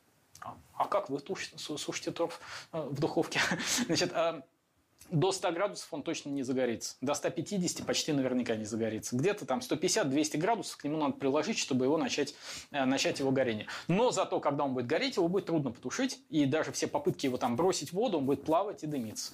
Э, его придется макнуть и перемешать. Если вы захотите эксперимент провести, только аккуратно в сковородочке. Вы можете его нагреть до стадии, когда он задымится. Будет очень характерный торфяной запах. Вы можете залить туда чуть воды, перемешать его ложечкой, и он погаснет. Вот, собственно, вся технология э, тушения торфяного пожара. Но воды вам придется добавить примерно столько же, сколько горело торфа. То есть на квадратный метр вам надо будет дать тонну воды. Один гектар – это 10 тысяч квадратных метров, 10 тысяч тонн воды при тщательном перемешивании ложечкой, и вы победили. Э, поэтому торфяной пожар хорошо тушится только на той стадии, когда он маленький. Пока это единичные очаги, отгорела трава, ну, идеально вы не дали поджечь траву. Если трава сгорела, вы нашли первые маленькие очаги, тщательно перемешали и потушили. Э, если это большие глубокие очаги, у вас просто не хватает воды, сил, терпения, или у вас что-то чайная ложечка не перемешанная, не дотушена, разгорается, а потом у вас просто руки опускаются и говорят, да, это невозможно потушить. Э, на самом деле нет в этом никаких проблем, все это нормально тушится, но э, воды надо очень много, и, собственно, поэтому иногда мы вместе с бобрами строим плотины. Иногда наращиваем бобровые плотины, иногда делаем вместо них потому что они очень территориальные животные, две бобровых семьи, чтобы не драться между собой, никогда не строят на границе между ними. Э, поэтому, если, ну, поэтому лесной, опытный торфяной лесной пожарный идиоты смотрят на погрызы бобров, говорят, у нас здесь молодые есть, это одно бобровое поселение, это другое, ой, а вот эта запаховая метка, это они, значит, границу обозначили, да, здесь они строить не будут, придется нам. Э, поэтому лесной пожарный – это не только инженер, математик, прекрасно орудует лопатой, но еще и немножко такой бобровед. Э, но на самом деле э, иногда мы строим плотины, удерживаем воду, иногда мы перекачиваем ее в огромных количествах, э, да, вот там, ну вот конкретно вот это такой трубопровод из пожарных рукавов, по которому идет больше 6 тонн в минуту. То есть каждая минута 6 тонн воды. Ну, можете посчитать, сколько там за неделю непрерывной работы нам приходится перекачивать для того, чтобы где-то поднять уровень воды, и торф не мог гореть дальше. К сожалению, отдельные торфяные пожары переживают зиму, а вернее уходят в зиму просто из-за того, что мы не успеваем потушить все. Да? Тонна на квадратный метр каждый очаг, а ведь у нас при этом не перестают действовать лесные пожары, люди не перестают ходить в лес, продолжают жечь. А, и этот тлеющий торф начинает в последние годы все чаще уходить в зиму. И если раньше это была экзотика, и вот это словосочетание «зомби-пожары», я его впервые услышал несколько лет назад на каких-то англоязычных встречах, конференциях. Э, и, ну, в общем, так было забавно. Ну, в смысле, ну, я видел такое, я там в 2002 я первый раз такое там смотрел зимой, но они никогда не переживали зиму. Последние годы такие пожары стали все более частым явлением, они переживают зиму, э, и э, на самом деле здесь тоже нет ничего волшебного. Э, то есть это просто такая печка. Вот можно сказать, что торфяной пожар делает себе землянку с печкой. Крыша у него из снега, и дерновины, и она прекрасно изолирует его и от воды, и от холода. То есть там внутри тепленько. Даже если просто под слой снега и слой грунта засунуть градусник, там градусов 10-12 будет тепла. То есть там под землей там тепло, а зимой там довольно сухо. Это в голову не приходит, но вообще-то зимой грунтовая вода немножко падает, э, и снег поскольку он снег, а не вода, то он не пропитывает почву. Поэтому получается, что зима – это такая маленькая засуха э, с точки зрения почвы. Э, воды там мало, тепло прекрасно удерживается внутри. Дымоход, через который идет Э, дым и приходит свежий воздух, вот он есть. Ну и вот под корнями деревьев или под полотном дороги у нас действует такая печка. И пока эта печка действует, она из своих стенок достает новый торф, то есть подсушивает новый торф, и этот новый торф вовлекается в процесс горения, постепенно очаг расползается, э, и, собственно, так может всю зиму пережить. Э, и э, когда мы с этим столкнулись, а массово столкнулись именно здесь, на Урале, именно в Свердловской области, просто из-за почвенной засухи. Здесь с 2015 года дефицит э, и осадков, и дефицит грунтовой воды. Он только нарастает. А ученые сейчас вот даже как раз в Nature да, была статья о том, что в очень многих регионах мира наблюдается резкое падение запасов грунтовой воды. И оказалось, что, собственно, это явление все более частое, все более опасное. И когда этот пожар выйдет из-под снега, то есть снег сойдет, уже без всякого человеческого участия у нас начнется открытое горение, начнется горение травы а, и горение леса вокруг. Поэтому с этими пожарами надо что-то делать. И когда оказалось, что пожаров много и надо что-то делать, ну, э, на самом деле, э, здесь нам в каком-то смысле повезло. В каком-то смысле повезло, что именно здесь, в Свердловской области, именно здесь среди профессиональных пожарных, лесных пожарных нашлись люди, э, которые э, нестандартно мыслят, э, которые способны приложить свой опыт и интеллект к этой проблеме. И среди нас, собственно, находится... Илья Михайлович, можно тебя показать? Э, есть э, Илья Секерин, Илья Михайлович Секерин, начальник РДС. И человек, который, собственно, придумал технологию тушения этих пожаров. И благодаря энергии, благодаря интеллекту и научному подходу которого, собственно, вообще сейчас происходит тушение в Свердловской области этих зимующих торфяных пожаров. Понятно, что это всегда коллективная работа, да, и здесь коллеги из УГЛТУ, ученые, э, да, и коллеги из авиабазы, которые, собственно, помогают тушить Здесь огромная работа ведется, но да, вот просто хотелось показать человека, интеллект которого и энергия которого помогли создать эту технологию и применять ее так, чтобы это получалось. Собственно, была разработана технология вот этого зимнего тушения, которая сейчас, мы надеемся, хотя бы часть этих пожаров Э, позволит убрать, позволит ликвидировать. Э, я, наверное, попрошу э, сейчас, да, собственно, переходя к тому, что происходит прямо сейчас, и я постараюсь побольше времени оставить на вопросы. Примерно так это выглядит, но это не свежий кадр. Мы сейчас несколько совсем коротеньких видео покажем о том, что происходит. Сейчас обследование происходит, и, к счастью, опять же, есть современные технологии, есть беспилотники с тепловизорами. Вот это вчерашняя работа Уральской авиабазы совместно с э, коллегами из э, нашего центра профилактики э, по обследованию одного из крупных пожаров, если помните, да. Шайдуриха, да, Ольховская, Ольховская, Ольховка, да, и Пьянкова. Собственно, вот, да, огромный болотный массив. Вот теперь эти каналы не, да, и их сеть не вызывает удивления, то, что мы с вами вот сами осушили. Это вот ровно такое огромное осушенное болото, бывшее торфпредприятие, э, где после открытого горения образовались торфяные очаги. Они не зимой образовались, да, образовались они весной прошлого года в основном или летом прошлого года. Э, они остались, они остались в отдельных местах. И вот сейчас, собственно, огромная работа идет по выявлению, по обследованию этих пожаров, прежде всего беспилотниками, с тепловизорами, ходить там, ездить там. Ну, на снегоходе можно, но ты можешь проехать мимо этого очага, его не заметить, по крайней мере, с какого-то расстояния. Э, поэтому здесь не обходится без космоснимков, без э, работы беспилотниками.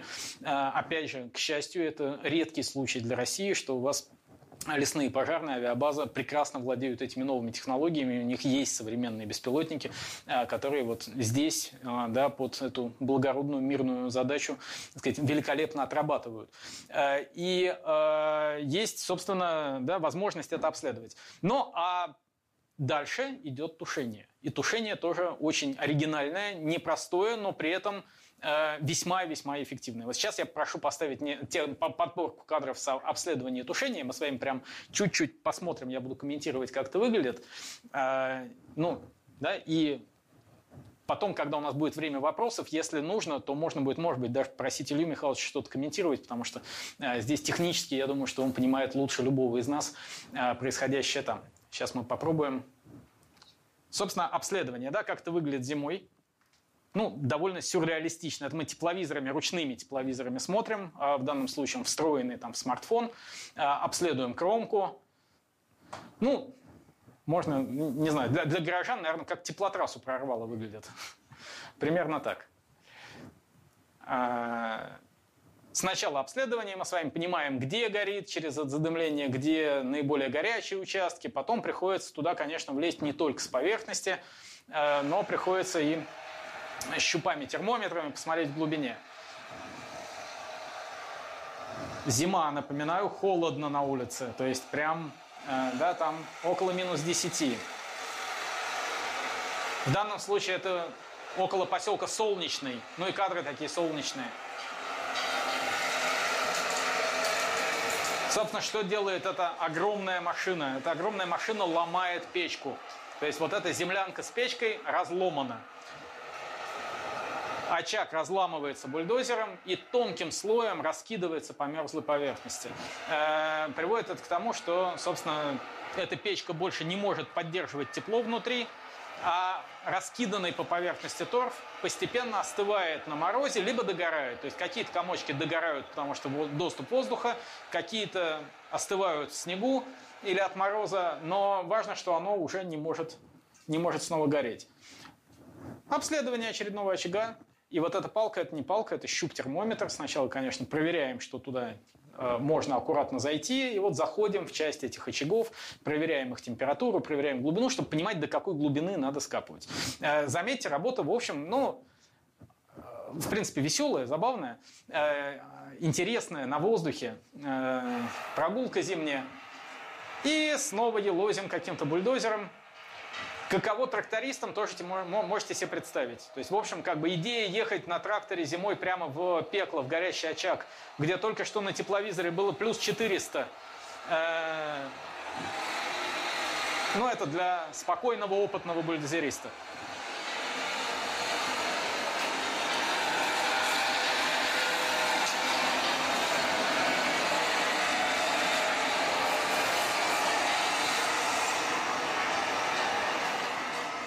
Нас многие спрашивают, а как вы защищаете бульдозериста? Ну, хорошего ответа нет, они привыкли так работать.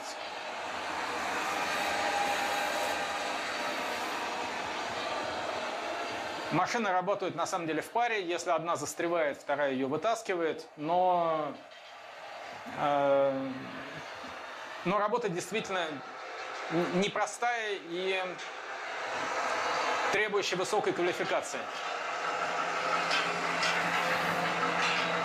Техника Уральской авиабазы продолжает двигаться, идет на новые очаги. Параллельно мы проводим обследование, но в руках у людей э, геодезические приборы, ГНСС оборудование, чтобы мерить точные высоты, расстояние до грунтовой воды, глубины этих очагов. Э, и вот эти дымящиеся ямы тщательно-тщательно обследовать, понять их глубину, понять их параметры – а техника тем временем продолжает заходить на следующие очаги. Заодно меряем влажность, заодно работаем в интересах науки, влагомеры, щупы термометры, пирометры и так далее. Э, после обследования очаги тушатся, и на настоящий момент, ну, собственно, вот эта работа, это кадры около поселка Солнечный, э, проверка качества.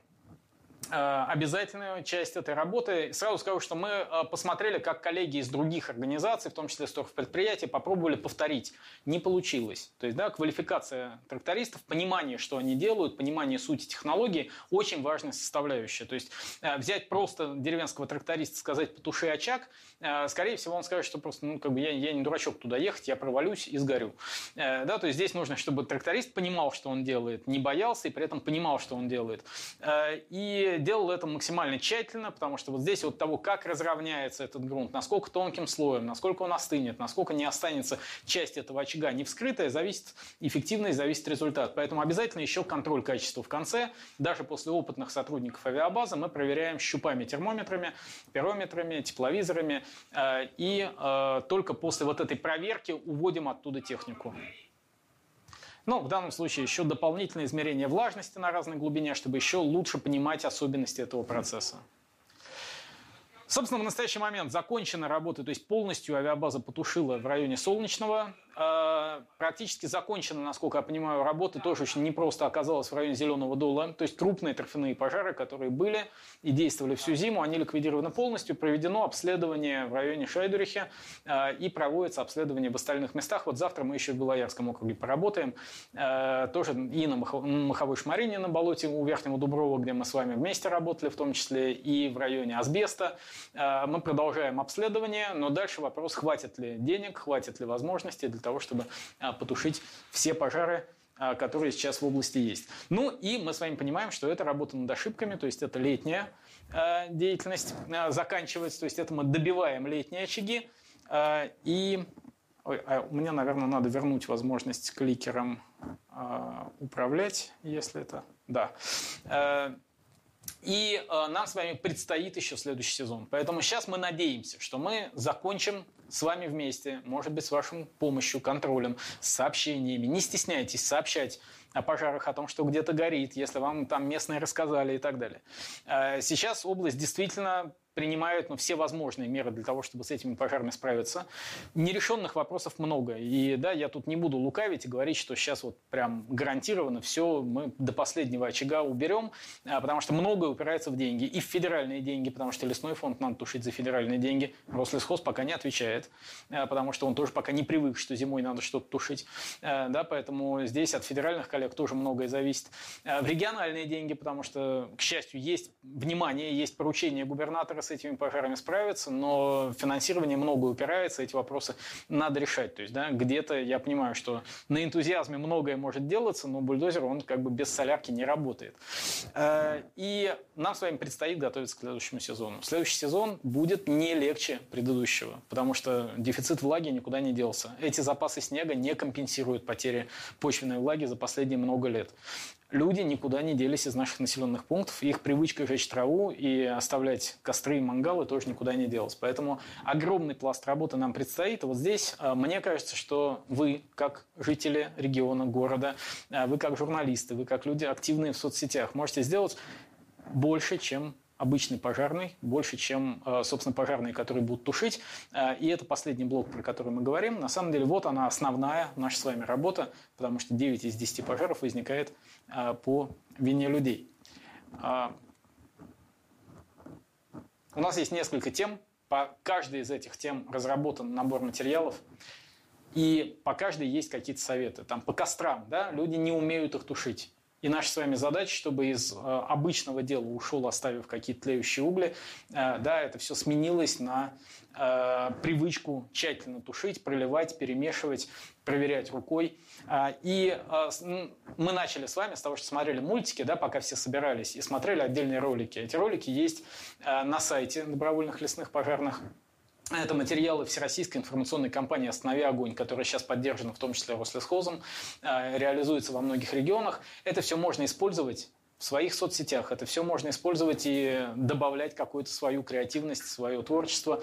Э, и в разных регионах по-разному проводится. Вот там в Удыгейской легенде даже местные легенды и сказки придумали, чтобы рассказывать жителям о том, как правильно э, тушить костры. У нас есть отдельная тема брошенных окурков. Люди не воспринимают это как мусор. И про это надо говорить, особенно если вы ходите в походы, водите с собой какие-то группы э, взрослых, да, и эти взрослые курят. Ну, это так бывает. Взрослые иногда курят. Э, приучить их тушить свой окурок или сжигать его в костре, или носить с собой пепельницу э, или сдавать его вам в пакетик.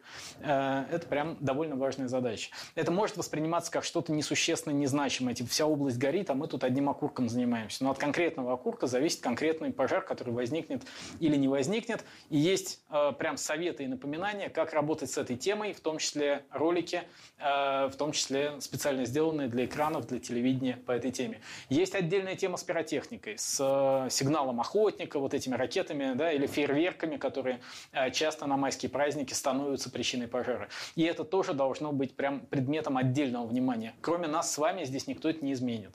Э, вот пока мы не изменим эту общественную норму, э, и пока мы не начнем относиться к этому как к важной части вот наших обычных привычек нашей жизни, вряд ли что-то поменяется. Здесь ну, других рук, кроме наших, в общем, не наблюдается. Сообщение о пожаре тоже очень важная тема. Множество людей проезжает мимо и не сообщает о пожаре, думая, что это сделает кто-то другой, или опасаясь, что это э, там, повлечет за собой слишком долгие разговоры с диспетчером или какие-нибудь обвинения и так далее. На сайте добровольных лесных пожарных dlp.org есть целый раздел про экопросвещение. Там можно взять все мультики, ролики, полезные материалы, фотографии и использовать их. Добровольцы быстрого реагирования. Группа добровольных помощников, добровольных пожарных очень квалифицированная, очень замотивированная, очень дружная. Э, по QR-коду можно пройти посмотреть, как к ним записаться, как им помочь. И помощь, может быть, нужна любая. И даже если вы физически не будете бегать с бензопилой или там, мотопомпой, э, помощь на самом деле может быть любая. Даже если вам еще нет 18 лет, даже если у вас физические какие-то ограничения по здоровью, вы можете работать с космоснимками, вы можете делать карты, вы можете делать ролики или мультики, э, или помогать в сборе средств, потому что, опять же, бензин в мотопомпу сам не затекает. Э, поэтому помогать э, группе можно, вопросы можно будет задать, ну и в любом случае на сайте у ребят точно можно будет все посмотреть, э, да, потому что ну, пожары, они всегда людей объединяли. То есть это та тема, конечно, она вызывает социальное напряжение, конечно, она очень политизирована, она вызывает множество страхов у органов власти, что кто-нибудь воспользуется тем, что в городе дымно, чтобы нас в чем-нибудь обвинить. Но на самом деле только объединяя усилия, здесь, причем здесь точка, где объединяются все, и власть, и бизнес, и общество пожары невыгодны никому. Да? Умираем от дыма мы все примерно одинаковые. У нас у всех есть пожилые родственники или маленькие дети. Э, да, или знакомые маленькие дети и пожилые родственники. Э, и Здесь есть, есть вокруг чего объединяться. То есть здесь мы все должны быть с одной стороны, потому что это общая беда, это общая проблема, и мы должны быть вместе против общей беды.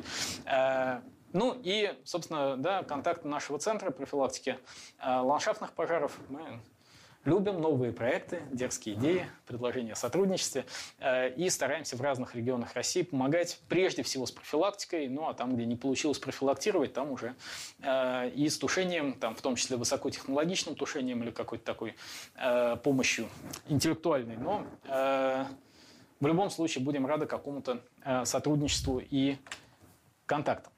Собственно, у нас с вами осталось время на вопросы, и, наверное, я предлагаю на этом презентационную часть точно э, закончить. Можно поставить обычную заставочку. И, наверное, теперь время ваших вопросов. И у нас с вами есть на это чуть больше 20 минут э, до конца нашей встречи.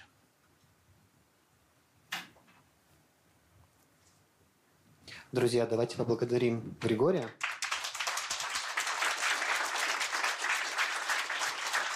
Если у вас есть вопросы, то, пожалуйста, задавайте их в микрофон. Я сейчас его поставлю на стойку. Подходите, вставайте в очередь. С микрофоном, чтобы просто в записи те, кто не смогли прийти или не поместились в зале, а у нас тоже могли ваши умные вопросы услышать. А, ну и... Хотела спросить, может, что-нибудь посоветуете? Я... Прям в микрофон. Нашла сжигание порубочных остатков на торфе. Ну, вот недавно, неделю назад хотела спросить, что в данной ситуации можно сделать. Потому что, насколько я понимаю, это законное сжигание пробочных остатков. А вот насчет почвы, на которой это делается, я ничего не нашла. И там был пожар. Это озеро небольшое, малый шартаж у нас. Угу. И там нарушен гидрологический режим. Ну, то есть, как обычно, на торфе вырос лес. И там сначала сгорел тростник весной около малого шарташа целиком. А потом, к сожалению, возможности проверить. И он ушел в торф, конечно же. Потушили, и я думала, это опять возобновилось почему-то, хотя странно, зимой. И вот пошла, оказалось, что вот по столбу, который ставит лесник, извиняюсь за некорректные термины, это сплошная санитарная рубка. Ну, вот им нужно сжигать остатки, что-то с ними делать. Спасибо, прям классный вопрос. А, Илья Михайлович меня дополнит, я, да, если, если я э, отвечу недостаточно точно. Значит, действительно, у нас есть ограничения по времени сжигания порубочных остатков, но и по некоторым случаям, когда их сжигать совсем э, нельзя. То есть там, где сохраняется подрост, там нельзя применять огневые методы очистки, нельзя сплошным палом сжигать. И в норме, если не введены специальные исключения, нельзя сжигать в течение пожароопасного сезона. Но зимой э, сжигать можно, и в большинстве случаев это требуется. И действительно ограничения по почвам я не помню, чтобы было установлено. Насколько я помню, его нет. Поэтому, к сожалению, это случай необычный. Это необычный единственный случай, когда торф все-таки загорается при зимнем сжигании. Э, и я бы выходил с предложением, э, ну, в данном случае, к исполнителям и к тем, кто будет контролировать, к лесничеству, чтобы отконтролировать результат этого сжигания. То есть, да, может быть, такие, такой же технологии дотушить, чтобы это точно не могло вызвать длящееся тление почвы, а дальше обязательно надо будет выходить с предложениями по изменению законодательства в этой части. Нам многое придется корректировать. То есть вот это зимнее тушение его тоже надо узаконить. Оно пока нигде не отражено в нормативах, вообще непонимание у многих вызывает. Равно как вообще зимнее и патрулирование, и то, что эти пожары надо обнаруживать при низких классах пожарной опасности. Поэтому изменения будут э, вноситься, но отчасти я это в другой своей роли делаю, потому что я параллельно работаю в институте э, как раз во, ВНИЛМе, в ведущем нашем вузе, который занимается в том числе э, разработкой нормативных актов. Поэтому над этим мы думаем. А в конкретном случае надо точно привлечь к этому внимание лесничество, а, совершенно точно да, с ними договориться о том, что они контролируют, что это не выйдет в длящийся пожар, то есть да, будет дотушено, скорее всего, силами тех же, кто рубит, можно будет это и доделать. Там и трелевочники, и тракторы у них точно на месте есть. И Дальше, по-хорошему, конечно, надо да, а, ограничивать ну, э, сжигание по типам почв, которые там есть. Поэтому вопрос справедливый. У меня, наверное, для вот в масштабах страны нет на него хорошего ответа.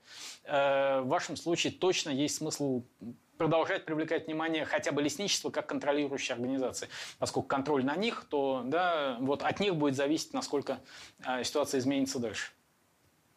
Илья Михайлович, доп- дополните что-то? Ну, на самом деле, тут все правильно сказано. Обычно э, при очистке лесосека делается технологическая карта, в которой указывается, как э, должны утилизироваться отходы, отходы от пробочных остатков. Э, Есть правила, где на сырых и влажных почвах, которые относятся к раз торфяные почвы, эти пробочные остатки складываются и поднимаются в воздух. Это в рекомендациях было раньше написано. А на сухих почвах и на лесах, которые расположены рядом с населенными пунктами, и рядом мелиорационная зона, да, а, такие мероприятия не устраивают просто по эстетическим потому что когда вы будете гулять, будет куча легких. Поэтому в любом случае в этой территории есть да, есть организация, которая будет контролировать не только исполнение работ, но и главное безопасность. Поэтому если вы привлечете э, внимание этой территориальной единицы, да, то они, я думаю, что они будут благодарны вам за, за это внимание. И уж точно про себя, чтобы у них расстоялось. Ну, участковое лесничество будет вам благодарно за информацию, потому что оно, возможно, и штраф на этом за- заодно сделает. И уж точно э, по- поможет это контролировать. Э, Ну, вот бо- боюсь, что вот так вот с разных сторон то, что можно, ответили. Да, к сожалению, не все ответы будут... У вас очень умные вопросы, да, они не все будут, м, сказать, обеспечены умными ответами, потому что иногда наше законодательство не позволяет нам обеспечить достаточно умный ответ, э, как бы мы хотели. Но вот по- пока так. А, вопрос такой. Вот вы рассказали про тушение, вот это перемешивание а, торфа зимой. И я, насколько понимаю, вот после того, как он перемешан, э, пожар ту- тухнет, но по сути остается тот же самый сухой торф, а, ну, просто насыпан. И следующей весной, когда будет э, какое-то сжигание или еще что-то, он может загореться и повторится ситуация. Вот э, есть ли какая-то возможность привести в такое состояние, когда он становится безопасным? И делается ли это? Спасибо, отличный вопрос. А, И, во-первых, сразу поясню, что да, при вот этом послойном снятии, да, никаких завалов, куч специально мы стараемся не оставлять, то есть его разравнивают ровным слоем, и он по рельефу не сильно поднят, то есть он становится такой же поверхностью болота, как все остальное. Ну да, конечно, мы там по- поломаем сколько-то деревьев, сколько-то, так сказать, поверхности, но при пожаре точно было бы хуже. А, И при этом, да, конечно, пожарная опасность там сохраняется довольно высокая, поэтому во время этих работ мы стараемся, собственно, поэтому вы видели там геодезическое оборудование в кадрах, мы стараемся сразу найти точки, в которых можно сделать плотины и приподнять уровень воды. Поэтому во всех тех случаях, где Уральская авиабаза заходит на тушение, она старается сделать одновременно еще элемент профилактики, то есть подъем уровня воды. Э, При прочих равных это было бы очень сложно оформить, но во время тушения, у нас как раз в прошлом году поменялись правила тушения лесных пожаров, у нас появилось отдельное полномочие строить плотины и временные водоемы, поэтому у нас есть новое полномочие в рамках тушения пожара. Поэтому, когда мы тушим пожар, мы можем без всяких специальных проектов согласований строить плотину, как бобры, ну, бобры, кстати, тоже согласования не требуют, э, и поднимать уровень воды. Вот единственная хорошая технология, чтобы болото больше не могло загореться, ну, две технологии. Э, Оно не загорится, если его, первое, не зажгут, это технология коммуникационная, то есть это технология работы с людьми. Вот если люди не зажгут, оно не загорится. Второе, оно не загорится даже если его зажгут, если уровень воды стоит выше, чем на полметра от поверхности почвы. То есть если вода либо по поверхности, либо там в полуметре от поверхности. Тогда торф влажный, и он менее вероятно загорится или не загорится вовсе, или загорится только отдельными высокими точками, но это не превратится в большой пожар. Для того, чтобы вода стояла высоко, то, что мы с вами вот здесь, это вы нас осушали. Ну, мы с вами, Э, да, надо обратно заткнуть. Если мы все эти каналы ликвидируем или перекроем плотинами, бобры сейчас этим занимаются, но им надо помогать. Э, Если мы это восстановим обратно и превратим в мокрое болото, у нас снова начнется накопление торфа, у нас снова начнут оттуда течь реки. И, в общем, это будет очень здорово. Это может восприниматься и даже считаться как климатический проект, накопление углерода. Теоретически за это можно даже денег получить. Э, Но на практике это не все так просто, потому что эти земли чаще всего не в лесном фонде. Эти земли очень часто никому не нужны. Э, И когда мы с вами тушим пожар, иногда мы пытаемся найти собственника земель. А собственник земель давно живет в Москве, или деньги у него даже не, даже не в Москве. Э, И ему это болото не очень нужно. Поэтому тут большой вопрос, кто и за какие деньги будет заниматься этим обводнением. Когда мы тушим, мы стараемся одновременно построить плотины и их оставить, для того, чтобы нам не пришлось тушить здесь второй раз. Поэтому строительство плотин очень важная часть, обводнение очень важная часть и при тушении, и для того, чтобы дальше не пришлось тушить. Э, но делать мы это уполномочены фактически пока в основном в рамках тушения пожара, а отдельные обводнительные проекты – это штука, которая на самом деле очень нужна Свердловской области, но на которую надо искать отдельные деньги. Ну, деньги и политическую волю. Да, у меня как раз вопрос про, ну, про то, что можно не, не только ехать там напрямую тушить, можно еще писать обращения и письма. И вот как раз про обращения и письма, когда в некоторые службы, ну, в частности, в МОП, Министерство общественной безопасности, пишешь письмо про то, что горит и надо тушить, а получаешь ответ про то, что, значит, эм, а, горит, потому что там микробиологическое какое-то возгорание. А когда ты пишешь, э, на каком основании вы сделали вывод, они говорят, ну, у нас есть специалист, специальный, и вот он поехал, и вот он нашел. Но как бы это же не, ну, такого же не бывает. Ну, то есть это откровенно, ну, какая-то, я не знаю, как это назвать даже, каким словом, вот и тут тупик какой-то возник. И дальше что делать, непонятно. То есть что еще такого написать, чтобы, ну, хотя бы объяснили, что такое микробиологическое возгорание. Вот что тут делать? Давайте сделаем вид, что мы им поверили, в смысле, что они искренне это пишут. Э, да, возможно, у них есть специальный пожарный микро- микробиолог. Э, и смотрите, тут ситуация на самом деле не такая э, ну как, она, она с одной стороны очень простая. То есть они дают ответ, э, ну простите, чтобы вы отстали. Да? Э, и ответ, который они могут дать. Потому что если у них э, есть пожар, они не понимают, откуда он берется они не могут с ним ничего сделать. У них нет на это ресурсов, нет сил, э, там, ни их территории, они не могут отвлекаться от других пожаров. Да? И при этом недовольные граждане им что-то пишут, но они пишут что-то в ответ. Ну, ну, что прочитали в интернете первое, то и пишут. Э, боюсь, что микробиологов у них нет, э, но иногда и возможности тушить такой у них тоже нет. Поэтому э, опираются они на статьи. Статьи про самовозгорание торфа есть, их много. Вообще ерунды про торф написано очень много, в том числе такой наукообразной ерунды. А мало того, в принципе, вообще органика, она может саморазогреваться бактериально. Но еще раз, происходит это только в свежедобытом торфе, сфрезерованном на торф предприятии при определенной влажности. Далеко не всегда. А, и далеко не всегда это нагревание приводит к пожару. Я за вот 25 лет тушения торфа в разных регионах, в разных странах ни разу не видел самовозгорания и ни разу не видел очага, где бы я мог предположить, что, наверное, оно как-то само. То есть я всегда видел следы какого-то горения, открытого горения, костра, или там низового пожара, от которого зацепилось. Понятно, почему зацепилось, что это самый сухой верхний слой. А, но, в принципе, бактериальное разогревание, ну, те, кто с лошадьми, с навозом работает, да, ну, наверное, знают, как навоз конский разогревается. Складываешь большую гору, так даже конюшни зимой утепляют. Правда, они не горят от этого. Они греются градусов там до 50, да, и парят сильно, и зимой стены можно так греть. А потом за первые несколько месяцев навоз перегнивает, и все, и больше он так не греется. В следующем году он уже не нагреется. Собственно, с торфом происходит то же самое самое, свежедобытый торф может немножечко большой кучей, изолированный от воздуха при определенной влажности, может нагреться.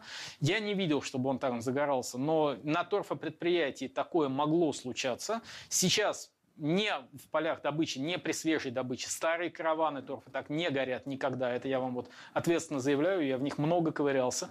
Э, вы, собственно, да, свои опыты можете провести. Вот нагреть его, увлажнить его, погреть его влажный, погреть его сухой. Я вас уверяю, сказать, пока вы 90 градусов в духовке держите, там, да, меньше 100 держите, это безопасные опыты. Э, то есть он да, может по-разному пахнуть, э, может сохнуть, мокнуть, но гореть он не будет.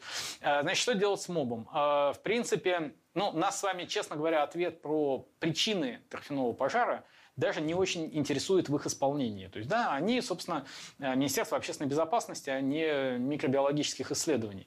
Э, поэтому тут вопрос, будут они тушить или не будут, могут они тушить или не могут. Вопрос не праздный. А, опять же, есть большая часть, ну, кроме лесного фонда, собственно, за все остальное, то есть отвечают в основном их пожарные. Они стараются, они учатся, мы с ними много на пожарах работаем. Они такие же люди, как мы с вами. Они тоже нуждаются в каком-то обучении, потому что никто им не рассказывает про этот торф. И у них в боевом уставе, в программе подготовки лесным и торфяным пожарам внимания почти не уделяется. То есть, да, им никто про это не рассказывает. Поэтому они как услышали от кого-то, что он горит сам, что потушить его нельзя, что лей или не лей, он не загорится. От воды он горит только сильнее. Это ответы, которые мы от пожарных слышим часто. Ну, просто потому что они, ну, это не их специальность. Вы их когда спросите, как чердак тушить или подвал тушить, они вам супер квалифицированно все ответят. Э, потому что это их профессия, да лесные пожары, природные пожары, но это не совсем их профессия. Да? Вы же не хотите, чтобы, вот при всем уважении к Илье Михайловичу, а, да, чтобы лесники тушили, а, например, Ельцин-центр, не дай бог, если он загорится, или там кинотеатр. Да, лесники приедут, окопают вокруг и отожгут. Но пожарные также беспомощно себя чувствуют в лесу и на болоте, как лесник со своим бульдозером внутри торгового центра. Поэтому это разные профессии, и здесь нам приходится друг друга учить. Поэтому к МОБу вопрос смогут тушить или не смогут, как будут тушить. Ну, и если пожар есть, тушить они его должны. Ну, а дальше куча административных проблем, потому что если они не смогли потушить, они ведь еще и не могут показать... Ну, представьте себе чиновника, который не смог потушить, и при этом будет всем рассказывать, что я не смог. Ну, так, да? Здесь тоже надо найти какие-то правильные ходы, в том числе нормативные, ну, какое-то регулирование для вот этих пожаров, а, для того, чтобы мы научились всегда о них говорить правду, и за это нам ничего не было. Это, это на самом деле, правда, непростая штука. И это ни в коем случае не критика к ним, просто вот, ну, законодательство в этой сфере не успевает за процессами, которые мы наблюдаем. Вот это зимнее тушение, оно, ну, его надо вписать в нормативную базу, мы это постараемся сделать по итогам, собственно, тех работ, которые здесь э, сейчас силами Уральской базы э, отрабатываются. Ну, вот как-то так. Простите, что длинно, но да, я очень сочувствую здесь обеим сторонам. Да, вопрос следующий. А у нас с 2015 года, как вы говорите, а, увеличилась площади лесных и торфяных пожаров в связи с тем, что а, осадков не хватает. В этом году у нас аттракцион невиданной щедрости. Да, с 2000, если не ошибаюсь, года это рекордные осадки. Повлияет ли это как-то на площади торфяных и лесных пожаров?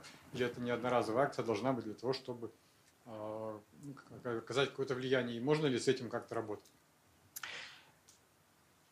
Спасибо. Вопрос очень хороший. Э, ну, не знаю, как по, по аналогии, если вам э, с 2015 года не платили зарплату, а потом дали премию, э, в принципе, это, конечно, радость. Э, и некоторые проблемы это позволяет закрыть, но не все. У нас вот этот накопленный дефицит осадков, это не столько, даже не, не только дефицит осадков, это более сложные процессы, более сложные с огромными водосборами, которые влияют на, ну, в смысле, на подземные воды. И дефицит, прежде всего, грунтовой воды. Поэтому одним годом он не восстановится. То есть у нас, да, осадков много, Этим надо пользоваться, и это, на... причем пользоваться в прямом смысле. То есть нам сейчас вот эту талую воду надо не упустить. Э, здесь не от нас зависит, как пойдет снеготаяние. Бывают годы, когда осадков очень много, но так неравномерно они сходят весной, что мы не замечаем большого паводка. Если паводок будет большой, понятно, нам надо не утонуть с одной стороны, с другой стороны эту воду надо удержать. Поэтому строительство плотин, та работа, которая сейчас ведется по тушению, плюс строительство плотин на каналах, она должна эту воду удержать. Когда эта вода будет удержана, она немножко напитает грунт, и в весенний период мы можем чуть-чуть мягче пройти, то есть у нас чуть меньше этих очагов возникнет. Но если мы этим весен... не удержим эту воду, если мы весной не снизим количество поджогов, если мы после этих поджогов не проверим все точки и не добьем их, пользуясь водой, то есть вот у нас будет этой воды в канавах под завязку налито немножечко, какое-то время э, пока отгорело, несколько кочек зацепилось, они горят. У нас есть вода, мы приехали, воспользовались этой водой, потушили. Это нам поможет но через месяц она уйдет, грунтовая вода все равно очень низко, паводковая вода уйдет очень быстро. И если мы не справимся в весенний период, нас ждет такое же тяжелое лето, как предыдущее. Поэтому здесь от нас зависит многое, но не все. Условия, но я, я бы здесь не обнадеживался лишний раз. То есть этой водой надо воспользоваться. Ну, так же, как ну, часто говорят, вот пошел дождь, или вот только поэтому лесники и, значит, справились с этим пожаром. На самом деле, лесники, которые воспользовались дождем, молодцы, потому что дождь сам по себе часто пожар не тушит. Он создает условия. Мы воспользовались, открытого горения не было, быстро окопали, окопали, окопали, закопали, все высохло, так бы оно разгорелось, но мы, пользуясь, пользуясь дождем, остановили пожар. Поэтому здесь будем пользоваться этими осадками совершенно точно, но не рассчитываем, что у нас прям вода под завязку встала, до конца лета полно воды, и мы не будем гореть. Так не будет. Да, еще один вопрос а, по поводу профилактики. А, ведется ли работа с населением и насколько это влияет то есть э, то же самое объяснение, да, по поводу того, что э, соседи правильно жгут, неправильно жгут траву, я правильно. А насколько это помогает? Этот вопрос меня тоже, вообще. спасибо, он меня тоже очень мучил и мучает э, многие годы. Но вот здесь как раз находится прямо, вот, пря, прямо рядом с вами Людмила Крючковская, э, вот с, с надписью, что плотина сама, сама не построится на спине. Э, значит, плотина сами не строится, профилактика сама не делается. Э, и очень важный вопрос – оценка эффективности профилактики. На самом деле в лесной, э, лесопожарной э, части до этого года не было понятия противопожарная пропаганда и обучение населения. То есть оно было для обычных пожаров, а в лесном кодексе его забыли. И, а, и вот о нем наконец вспомнили законодатели. И тут на самом деле прям, ну, хорошо, что нашлись люди, которые им это напомнили. С этого года у нас впервые появилось в лесном законодательстве, в лесном кодексе понятие противопожарной пропаганды и обучения населению. Поэтому появляется хоть какая-то возможность легально этим заниматься лесникам за хоть какие-то деньги. Значит, э, при этом очень расхожая фраза, что пожар легче предупредить, чем потушить. Нифига не легче, простите. А, намного правильнее, намного лучше, но не легче. А, потому что переубедить людей, переубедить взрослых людей, поменять мифы на другие мифы а, не самая простая задача. Поэтому, когда мы занимаемся профилактикой, об этом прям вот супер классно, об этом надо думать. И надо создавать а, определенные процедуры, по которым можно мерить эффективность. Вот как раз Людмила разрабатывала те ролики, те мультики и информационную кампанию «Останови огонь» всероссийскую, которая во всех регионах шла. И одним из результатов ее работы – были обязательные опросы всероссийские для проверки эффективности этих действий. Мы применяли эти материалы и по всей стране, и по отдельным регионам, где мы особенно интенсивно работали, проверяли, а мнение людей поменялось или не поменялось. И вот когда мы видели, что у нас в, скажем, Бурятии там, на 20 процентных пунктов сдвинулись ответы, то есть люди говорили, что торг горит сам, стали говорить на 20 процентных пунктов, поменялись ответы, что он горит не сам, а из-за поджогов.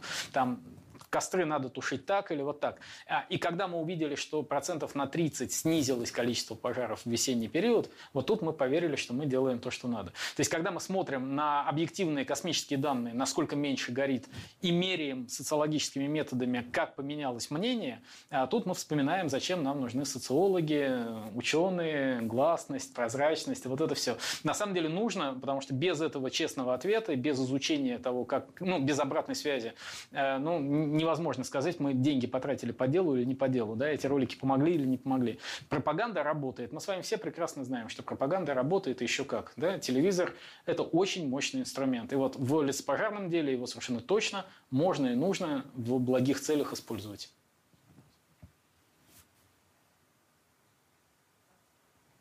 Коллеги попросили, чтобы мой вопрос был последним, но у меня, э, у меня комментарий объявление и вопрос, пожалуйста, запаситесь терпением. Э, я хочу сказать огромное спасибо Илье Михайловичу Секерину и Григорию Валерьевичу Куксину и всей команде, которая приехала сюда к нам э, сейчас помогать. Ну, вы настоящие герои нашего времени, мы очень вам благодарны и действительно надеемся, что технология зимнего тушения торфяников распространится не только на Свердловскую область, но и на другие регионы. И это будет такой э, прорывной успех, который поможет нам э, всем. Вопрос у меня к Илье Михайловичу, чего не хватает э, в уральской авиабазе для того, чтобы применить э, технологию э, на всех горящих торфяниках. Да, у нас э, торфяники горят в, во многих частях Свердловской области. Э, было сообщение, что около 50 или 47-50 торфяников из того, что известно. Вот. И э, объявление в конце э, для слушателей лекции сегодняшней. Наверняка, если вы сюда пришли, вам интересно, э, интересна тема пожаров. Может быть, вы задумывались о том, как стать добровольным лесным пожарным. Э, у нас есть э, сообщество добровольные лесные пожарные, э, добровольцы быстрого реагирования. Э, это сообщество, которое поддержит разные хорошие инициативы, связанные с посадками леса, и с экопросвещением, и, конечно, с тушением э, лесных и торфяных пожаров. Э, летом, даже если вы ну, хрупкая девушка, тут много хрупких девушек, лесных пожарных. Э, вы можете принять участие в тушении э, вместе с добровольцами. У нас есть оборудование, у нас есть помпы, у нас есть эм, ранцы, э, лопаты. И на торфяных пожарах мы работаем по выходным, то есть вы можете спланировать свое время. Вы можете взять анкеты на столе, вот там заполнить, оставить свои контакты, мы добавим вас в чат, и, и позже у нас будет обучение весной, то есть вы сможете э, больше погрузиться в эту тему. Нам очень нужны лекторы для работы в школах. Мы, мы, мы идем в школы, мы занимаемся с детьми, И мы хотим э, профилактику, про которую Григорий говорил, продвигать дальше, потому что, может быть, такими силами, менее затратными физическими силами мы сможем лучше изменить ситуацию и повлиять э, на ситуацию. Вот. У меня все. Спасибо большое. Про, про вопрос, чего не хватает для тушения. Я могу попробовать ответить, а ты просто кивнешь или... Да, я, я просто помню, что позиция авиабазы, что у них обычно ну, руководитель официально отвечает на вопросы прямо вот к организации, э, да, чтобы мы не залезали на, э, ну так, да, не согласованно.